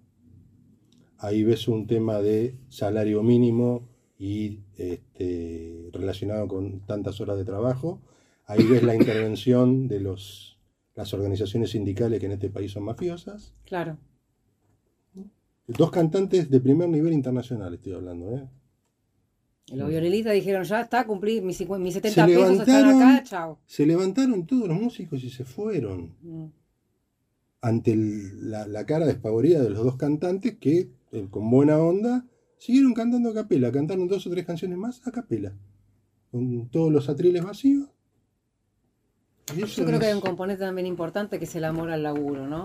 El esfuerzo, No, el mérito, si ¿no? Como si hablamos vos te- siempre. si uno de los músicos se quiere quedar, es el carnero, Claro, la, bueno, ahí está la parte, la parte eh, sindical, que son- mafias también. claro. Ahora, Hugo, recién hablábamos del rol del Estado. Para vos, entonces, ¿cuál tendría que ser el rol del Estado en un sistema capitalista? Y un rol mínimo, o sea, básicamente lo más importante es velar por el Estado de Derecho, eh, corregir toda la legislación que está distorsionada en términos de los fundamentos marxistas que, que recién hablábamos, especialmente la ley laboral y todo eso. Eh, obviamente tener, ofrecer eh, la seguridad. Y se podría admitir un servicio de salud y de educación mínima y sectorizado a las personas que lo necesitan. Eh, relaciones externas, si querés, defensa, supongamos. Y acá hay Políticas públicas. políticas, sí, no sé qué llaman políticas públicas, pero podría ser. Eh, y hasta ahí. El Estado no puede ser empresario, o sea, no puede, no puede tener el Estado ser dueño de una aerolínea, este, Está bueno. porque no, no puede regular, este, meterse en los contratos entre los privados, o sea, no, no es rol del Estado ese. Y por- porque el Estado está metido en todo, eh, es porque nos va tan mal. Eh, realmente es No, así. no, en eso coincidimos totalmente. Pero es, es realmente así. Es en en los, los países donde el Estado deja más librado eh, el comportamiento a, a- los ciudadanos, Lo que pasa es que también estamos en una, en una- en un debate donde, bueno, esto del Estado presente para mí es la más la mentira mayor porque el Estado está ausente, no está presente. porque simplemente te, te saca el oxígeno. Y, y- y, digamos, ¿dónde encontramos el punto medio entre un Estado que no esté tan presente, entre comillas, y te, te obstaculice todo, y un Estado ausente? En un Para mí una diagonal. honesto. Tiene que haber una diagonal ahí. En un Bueno, gobierno no, pero olvidémonos de, lo, de, la mirada política. Digo, si nosotros pudiéramos armar, tiene que haber una diagonal, un, no sé, un punto de inflexión entre, como decíamos Sí. antes, como yo decía antes de lo de la grasa, ¿no? Decir, bueno, sí, pero ni, un- ni, ni mucho ni, ni nada. Bueno, pero hay un sentido común. Ahora somos un Estado si fuera una persona que pesa 200 kilos. Claro, Ya sabemos que 200 kilos es mucho. totalmente. Entonces, ir bajando. Este, 100 Porque vos recién nombraste a los sindicalistas. Por supuesto que estamos de acuerdo que muchos sindicalistas, hacer el paralelismo con los carniceros, sabemos cómo se ocupan, ¿no? De estas cosas. Pero no es malo ni bueno en sí mismo el- No, el, sindicalismo, no al contrario. eso. No, no, no, ya sé, ya sé, por eso quiero decir, estaría bueno que defiendan a los trabajadores, que generen, digamos, eh, la posibilidad de ayudar a que se generen fuentes de trabajo, digamos, ¿no? Y no terminen preocupados en sus privilegios y conservarlos y conservar el poder y nada más. El problema es que para mí lo que nos pasa a nosotros es que cada cosa termina ubicándose en un sector, eh, digamos, de, de- eh, en, en un sector de intereses y, y no, y no priorizando el interés colectivo. Algo hay que ceder, todos tenemos que Claro. ceder algo para... ¿Conoces algún eh, gobierno socialista pobre? rico. ¿Un gobernante pobre conoces? ¿Socialista? No debe haber. Ellos con la suya no son socialistas. Por eso, No, por eso. Entonces, es una mentira atómica. Igual en general el que está en el poder suele. De cualquier- Algunos más que otros. No, está bien. Algunos pero- son obscenos. Sí, está bien, está bien, por, por- por- ya tenemos los ejemplos que tenemos. Pero te quiero decir, este, Eh, hay, un, hay un libro de, de Hayek, de Friedrich Hayek, que es un economista austríaco, que se llama Camino de Servidumbre, que se podría subtitular este, Historia de la Argentina. Eh, Camino de Servidumbre en el sentido de cómo la intervención del Estado, eh, porque el Estado, ¿qué es lo que quiere hacer? El Estado, eh, dada la escasez de, distribu- distribución de recursos, digamos, natural o, artificial, el Estado quiere intervenir para corregirlo. O sea, vos tenés mucho, entonces le, le saco un poquito a vos, te doy un poquito a vos. el Estado quiere intervenir sobre cierto desorden que hay, llamale distributivo, que puede ser natural, por la misma naturaleza, a alguien le tocó nacer en una villa y no lo eligió, y otro nació en la casa de un millonario. Entonces eso hay que equilibrarlo, hay que intervenir para ordenarlo. O sea, hay un desorden que podemos llamar natural o artificial o una mezcla de las dos cosas. La idea del Estado es intervenir para corregir ese desorden. Eh, el problema, esto está estudiado en, en estos autores, especialmente de la Escuela Austríaca de Economía, es que la intervención del Estado genera un desorden aún mayor que el que había antes. Entonces, ¿qué pasa? Interviene el Estado sobre algo que está desordenado. Ve que su intervención genera un desorden mayor. Entonces el Estado no dice, no, estuvo mal mi intervención. Lo que dice es, no, voy a intervenir más para corregir esto porque ahora está más desordenado que antes. o sea, apagar el incendio con nafta. O sea, cada vez va interviniendo más. Esta es la historia de Argentina. Claro. Cada vez intervenimos más. Ejemplo, Argentina, ejemplo muy reciente, la medida que subieron el límite de, mm, de compra para las tarjetas de crédito. Eso es una intervención del Estado para corregir algo, para incentivar el consumo. Justamente hace una semana le hice una entrevista a Natalia Ariño, que es analista económica de FADA, que es la Fundación Agropecuaria del Desarrollo Argentino, y hablábamos justamente de esto. Y ella refería, yo le pregunté sobre esta medida, le pregunté sobre, la- sobre el nuevo rol también, el potencial nuevo rol que podría llegar a tener el mercado central como importador directo de alimentos. Lo, eh, directamente lo calificó como una medida incoherente. Si eso se, se hiciera realidad, sería una incoherencia total por el tema de que estamos con un banco central que le están faltando los dólares y esto sería alargar dólares por, por un lado con, un rol que no tendría por qué estar cumpliendo el mercado central, más allá de que no se sabe tampoco si tiene las facultades para poder hacerlo. Y por otro lado, le pregunté qué opinaba de esta medida que sí ya es concreta y está efectiva y se está implementando, que es esto del aumento de los límites de crédito para el consumo con tarjeta de crédito, que es una medida que se la tomó precisamente para incentivar el consumo.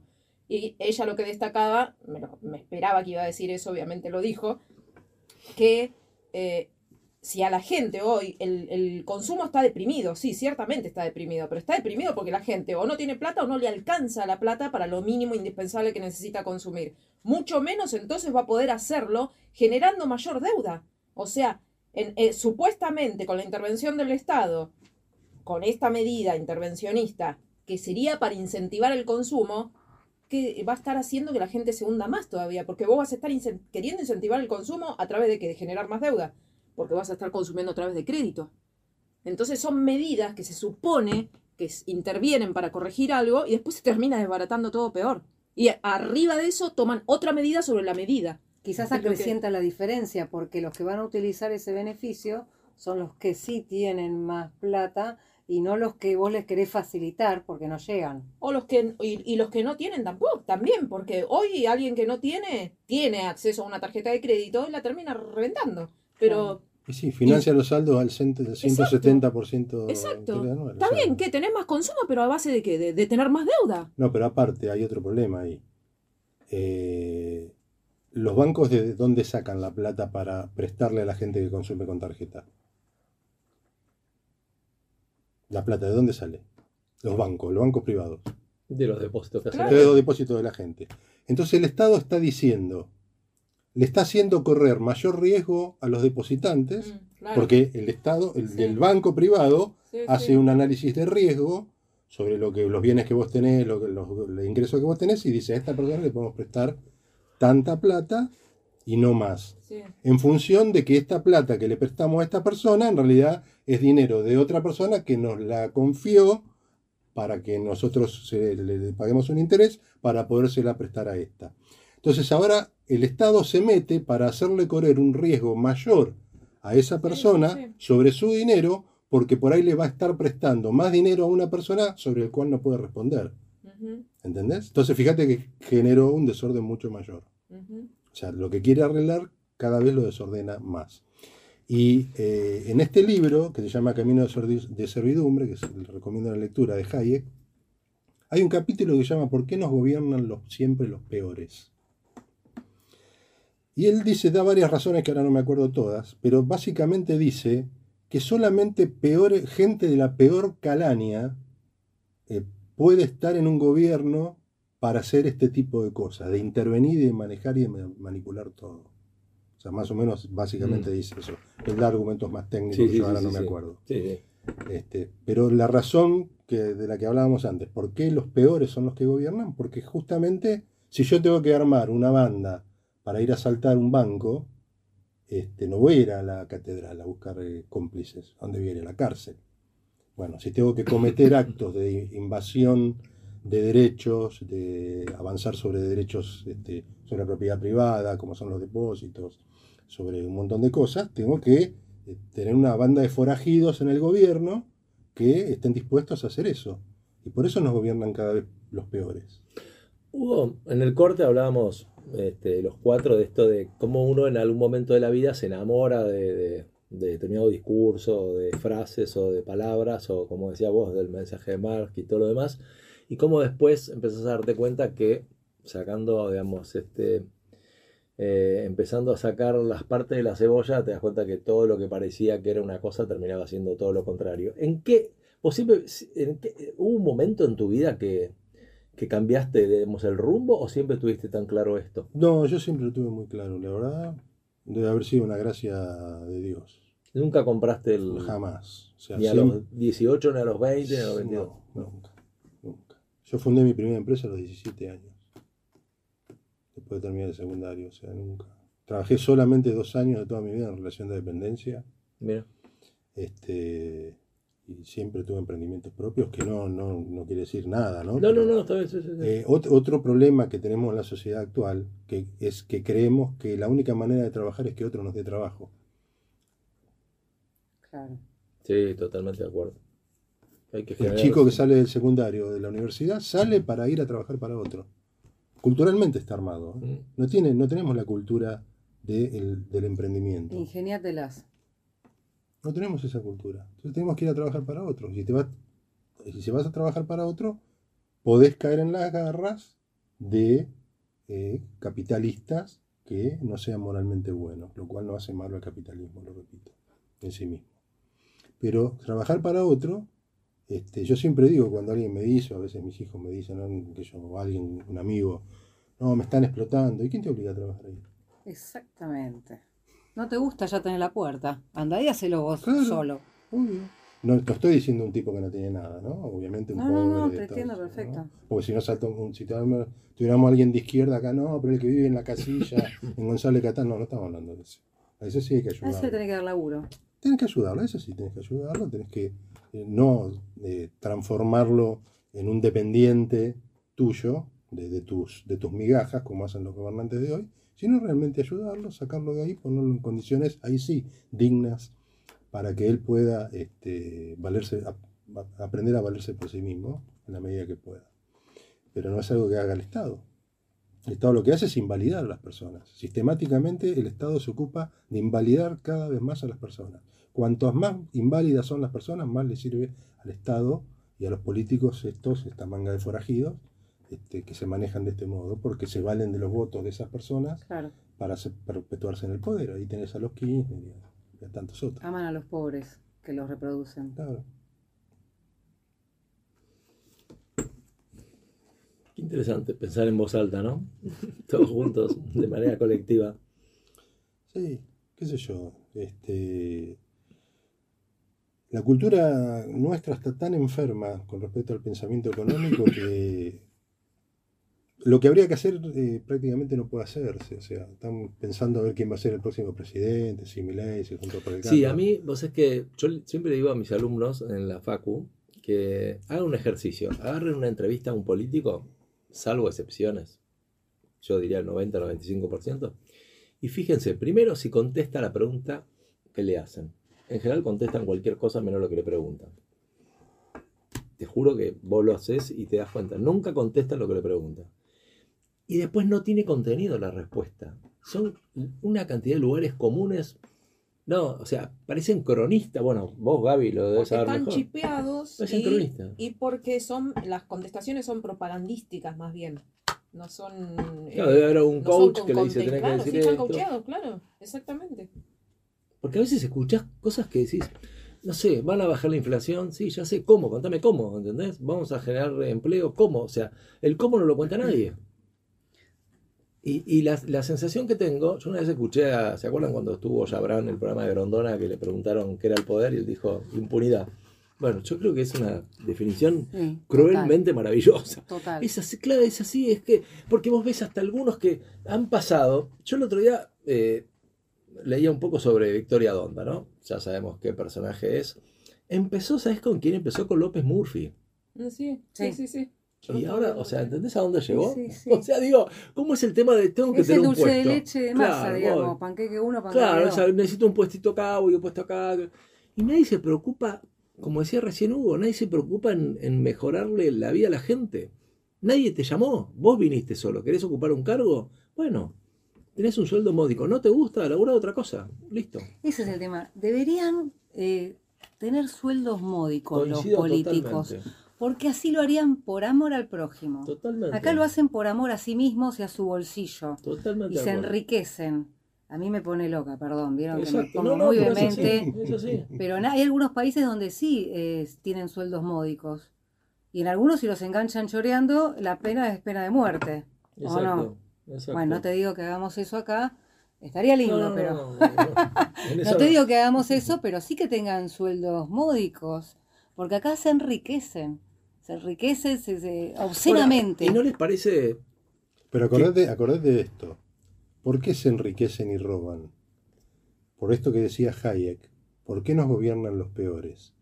Porque necesitamos a los peores, o sea, gente, solamente una banda de forajidos, o sea, de ladrones, de gente dispuesta a robar, de gente Sí, de malas personas. de gente dispuesta a hacer cualquier cosa, puede manejar un Estado que esté interviniendo constantemente sobre la propiedad privada y sobre los derechos individuales de las personas.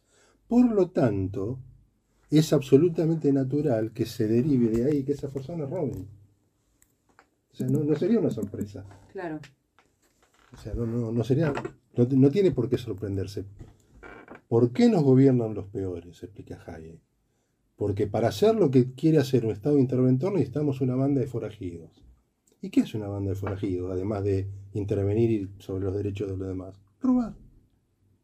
Una persona de bien no haría lo que un Estado constantemente interventor tendría que hacer. Se iría. Solamente quedarían los peores. Hay un capítulo del libro Camino de Servidumbre que se llama ¿Por qué nos gobiernan los peores? Sí. Y es un círculo vicioso, ¿no? Porque llegan los peores, porque fabrican todo el aparato para ser votados después.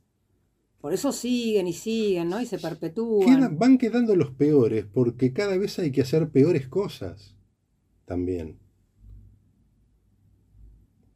Y si vos no tenés el estómago, si vos no sos este, un secuaz, te vas. Claro.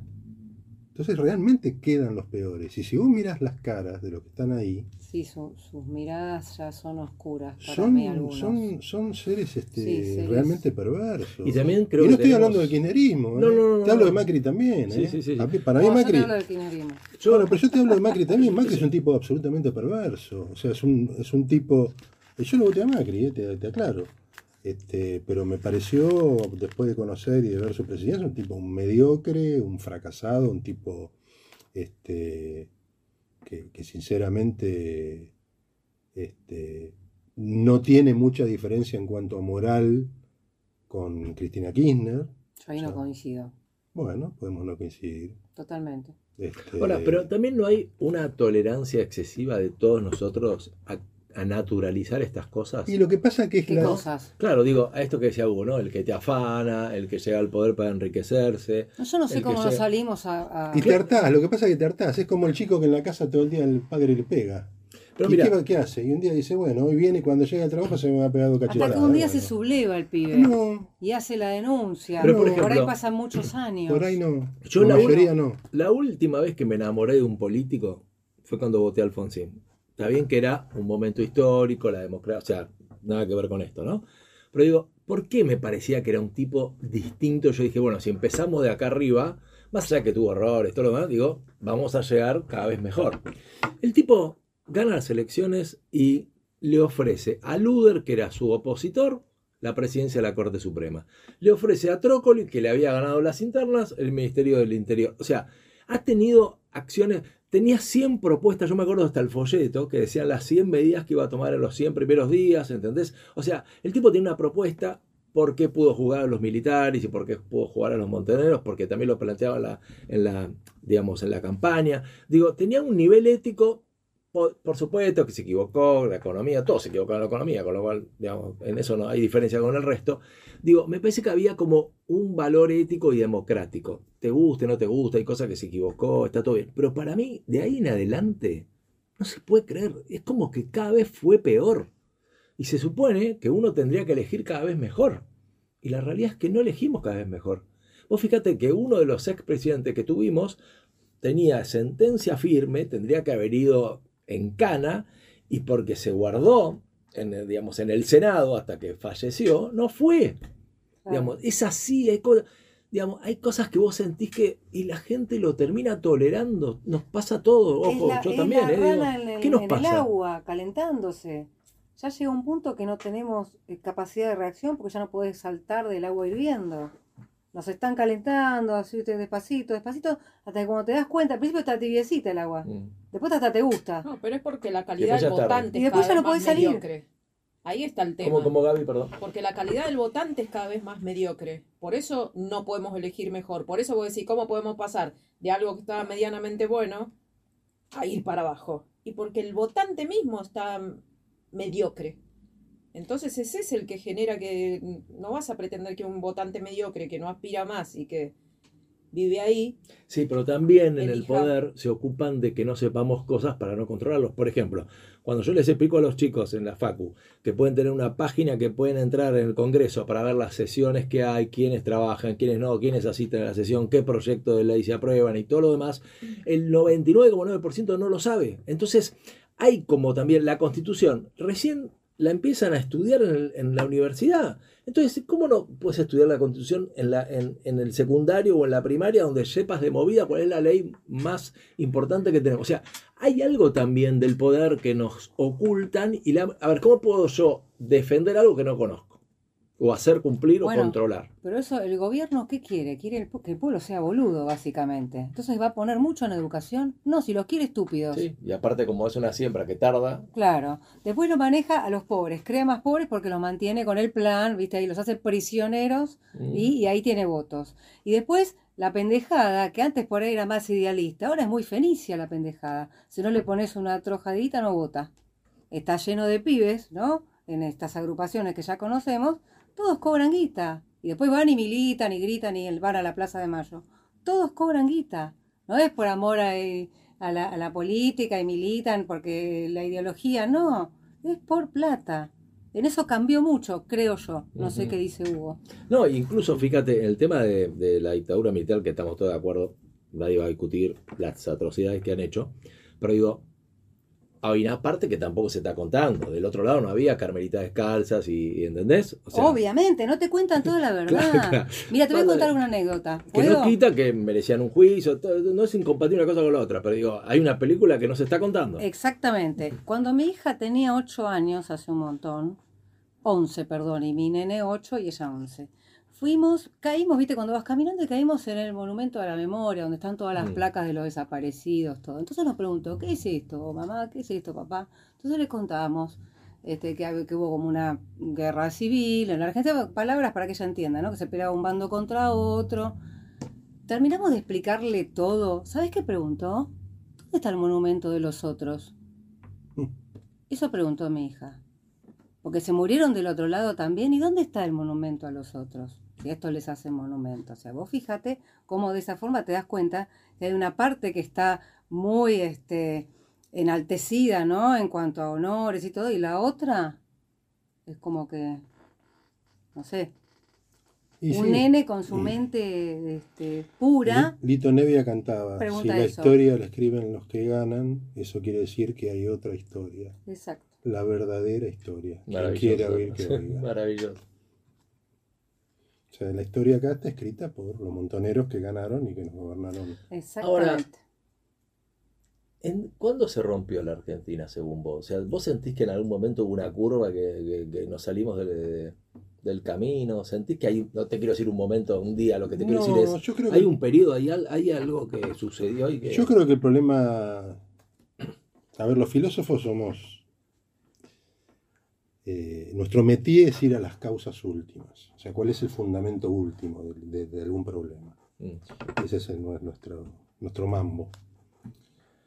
Y yo creo que en la Argentina el problema último, final, base de todo es la educación formal. La educación formal, si, bueno, yo tengo los libros escritos sobre educación, es una fábrica de generar zombies. O sea, la educación no nos educa, sería algo así. La educa- para mí la educación es un centro de adiestramiento, directamente, no de educación. Y es una fábrica de generar zombies. Y si vos ves la sociedad de hoy, es una sociedad de zombies. ¿Qué es el zombie? ¿Viste el zombie? Oh, oh, Sí, escucho sí. ruidito por allá. Oh, oh, oh. Sí. Porque Como un el, teletubi. porque el imperio, sí, el imperio. y Todos repiten, ¿viste?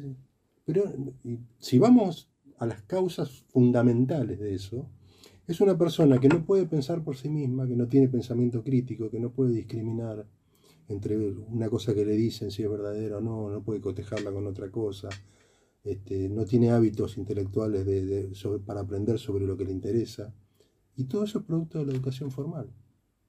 Todo eso es eh, lo que nos ha generado, el daño que nos ha hecho eh, a todas las personas la educación formal. O sea, vos sentís que no se ayornó para nada a los mundos, al mundo real. Sí, dicho, dicho así sencillamente sí, pero no es una cuestión de ayornarse en cuanto a temas o contenidos, eh, sino a la naturaleza misma de la educación formal. La educación formal es hoy un centro de adiestramiento, donde vos ni siquiera tenés que pensar, tenés que repetir. Yo te Este- sumaría adoctrinamiento también. También, sí, adoctrinamiento. Sí, sí, sí. Pero eh, vamos, es fácil adoctrinar al que no vamos piensa. a suponer que eh, vamos eh, al mejor colegio de San Isidro, privado, de los más caros, donde los padres suponen que ahí está la mejor educación, que no hay adoctrinamiento en el sentido político, Sí. en absoluto. Bueno, ese colegio es tan generador de zombies o peor que una escuela pública. Es tremendo lo que estás diciendo. Sí, sí, sí, sí, sí. Sí, sí. O sea, lo pones en, en el mismo nivel que. peor. Peor. ¿Por qué? Porque en la escuela pública vos estás a tu merced. Y de alguna manera tenés que. Algunas habilidades básicas tenés que aprender para poder sobrevivir. Mm. En la escuela privada, y más en la escuela privada de alto nivel, tenés como todo tan servido que terminás siendo este, un inútil, por ejemplo, y acá te vas a enojar, No, no. como para mí es un inútil el paradigma de Macri. Macri es un hijo de ese tipo de escuela. Es un tipo mm, que habla bien, que es, este, no te enojes. No me esperá. enojo para nada, pero igual creo que hay una gran diferencia entre una mala persona y un tipo que no le alcanzó porque fue medio mediocre. Yo no estoy diciendo que fue mala persona. No, pero me Yo lo estoy comparaste con que- Cristina Kirchner. No, está bien, pero no en el aspecto moral. Igual yo no estoy tan seguro de que moralmente Macri sea un ejemplo, ¿no? pero obviamente que Cristina es mucho peor. Ah, Eh, Estamos de acuerdo. pero yo estoy hablando de, vamos a suponerle, va- vamos a sacar toda la cuestión moral, de sus habilidades gubernamentales. Uno Yo- está le en- falta un segundo tiempo por ahí. eh, sí, bueno, y tener 15, 15 tiempo, ¿cuánto tiempo le vamos a dar? Este, eh, No le dieron la otra ya oportunidad. está, ¿cuánta oportunidad querés? O sea, Algunas van por el tercero o cuarto tiempo O sea, cómo estamos. ya Bueno, tuviste, claro, ¿no? yo le hubiera dado un segundo a él antes que esta cagada, pero, pero ya, no te- ya no tenés, o sea, hay cosas que no tienen. Se te cayó el lenguaje académico, fíjate. hay, hay- hay tren- hay trenes que pasan una vez. Él se subió al tren y demostró que fue un mediocre, que es un Yo creo incapaz. que somos muy malos Se votantes. sa- aparte de un tipo mm, psicológicamente muy débil, que se sacó a la mejor gente que tenía al- al- alrededor de él, se la sacó encima para que no le hagan sombra. Eso habla de, una, de un tipo muy, muy perturbado psicológicamente, seguramente por su relación con el padre. Este, esto es una, una, una Es una mía. percepción tuya, Sí. claro. Conociendo un poco la historia, yo leí el libro de Franco Macri hace unos años y me parece que él estaba mucho, el padre tenía muchas expectativas sobre él y él creció a la luz de esas expectativas y, y eso es- genera una psiquis bastante complicada. eh, De querer, de querer como siempre satisfacer al padre. eh, y fíjate qué tan loco estaba que quiso ser presidente, porque hay que estar loco para querer ser presidente, ¿no? Hay que estar un poquito loco. ¿No querés ser presidente de la nación? No. Vos viste que a veces los ojos son la ventana ¿Por del qué alma, no? ¿no? Qué buena idea. No, no, no, no. No cuente Yo conmigo. sí sería. ¿Eh? Empiezo a matar a No, todos. no, no, no, no. Eh, no, eh, viste que a veces los ojos hablan de una persona. Vos Sí. ves a una persona a los ojos Pero y vos, te das vos cuenta. te vas a lo moral y yo separé lo moral. Es que para mí lo moral es clave en Sí, un gobierno. bueno, pero está bien. Es clave. Tenés razón. Pero también mm, te, te llevo otro ejemplo. Vos sos médica. Un cirujano puede ser mala persona, pero puede ser buen cirujano.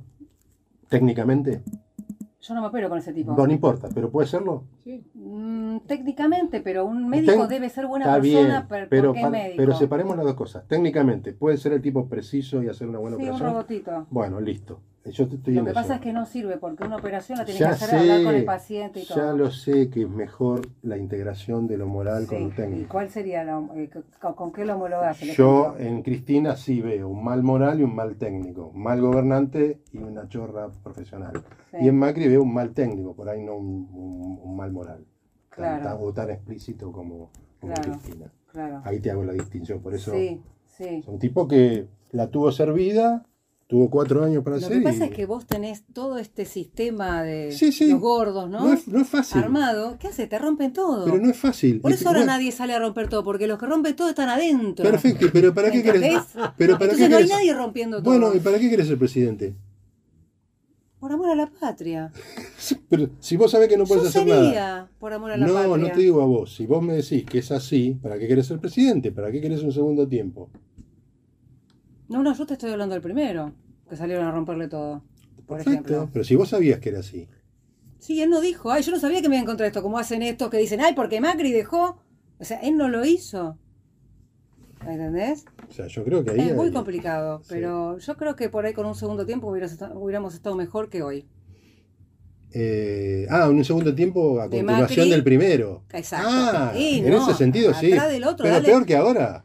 Por eso, peor que ahora no hubiéramos estado. Y no se puede estar más abajo que el fondo del pozo. Siempre, siempre hay más No, lugar abajo, no, ¿viste? no que acá en la Argentina con estos podés ir más abajo todavía. No, no, yo pensé que vos querías un segundo tiempo ahora para Macri. No, no, yo quería en el momento. Bueno, con este mensaje esperanzador. O sea, la, la educa- o sea, resumamos, la educación nos hizo a todos zombies, somos todos zurdos, este, no hay, gane quien gane las Pena de muerte, según Pena de muerte, Pena de eh, muerte. con la próxima presidenta. abajo el salario digno y el Sal- Salario digno y Por la... suerte la gente se ha dormido ya a esta hora. No, no, tarde. seguramente no. Si quieren pegarse un cohetazo, 0810. Llamen. Corchazo. Como decía el último, centro de la sociedad, ¿en qué lo puedo ayudar? ¿Te acordás cuando le dice en su lugar? Yo también me En- no, no, decía, ¿en qué lo puedo ayudar? No, y el tipo escuchaba, decía, no, pero la vida es hermosa. Ajá. Ah, bueno. Epa, empezaba, ¿viste? Se- Este, empezaba como a darle la razón. Bueno, sí, me parece que que pegar un golpetazo, ¿viste? Qué grande. Bueno, Gaby, nos estamos yendo. Usted puede ir a la, a la consola así. a- Sí, cómo no, cómo no. este, aprieta esa. Exactamente. El botón la palanquita mágica. la A a palanquita cargo, de, mágica. a cargo de ser la operadora de este. Bueno, Gaby, feliz, tuyo de- es increíble. feliz del año que cumpliste y vamos a seguir por varios años más. Muchas gracias por Este, el festejo. Ah, espectacular. gracias, gracias a todos. Hubo Ahora espectacular el debate, me encantó, nos, nos Sí, abriste la sí, cabeza a todos, está sí. buenísimo. Cuando uno siente que más o menos está por remontar vuelo, Tuc. se complicó. por ahí me, por ahí me puse medio... No, no, está perfecto, eso es lo, lo- lo bueno de todo. Yo me olvidé de traer la tabla por si se picaba. Ah, claro, es verdad. Porque se picó. Es verdad, es verdad. Bueno, Luz, gracias, eh, como No, siempre. gracias a ustedes. Una genia, una genia. Vamos a adelantar lo que vamos a tener el 30 de junio. ¿Querés tirar un par de...? Vamos a hablar de la amistad entre las mujeres, Chan. ¿ok? Me encantó. Y les cuento, Luz va a traer a unas amigas de toda la vida, así que si ya estás invitado, si querés venir, Si Huguito. están 30, escuchando. 30 de junio, 30 de junio. o sea, fin de mes. Viernes Claro, 30 de viernes junio. 30 de junio, exacto. Porque es un tema con, eh, de poder juntarlas, ¿viste? El mismo día, a la así misma hora. Vamos a hablar de la amistad entre las mujeres, vamos a ver cómo ellas nos miran a los hombres, qué, qué charlas tienen entre ellas. No, va a ser espectac- espectacular, espectacular. Dale. Una manera- es como abrir la cartera de una mujer y decir, a ver lo que tiene ahí adentro. Sí, sí, sí. Si le abre la cabeza salís huyendo. no, no, no, Sí, sí. tal cual. Bueno, Gaby, nos vamos hasta la semana que viene, ¿eh? con Hugo, con vos, con Luz, con Rolfi que ya se fue, ¿eh? y nos vemos la semana que viene. Bueno, chau, chau.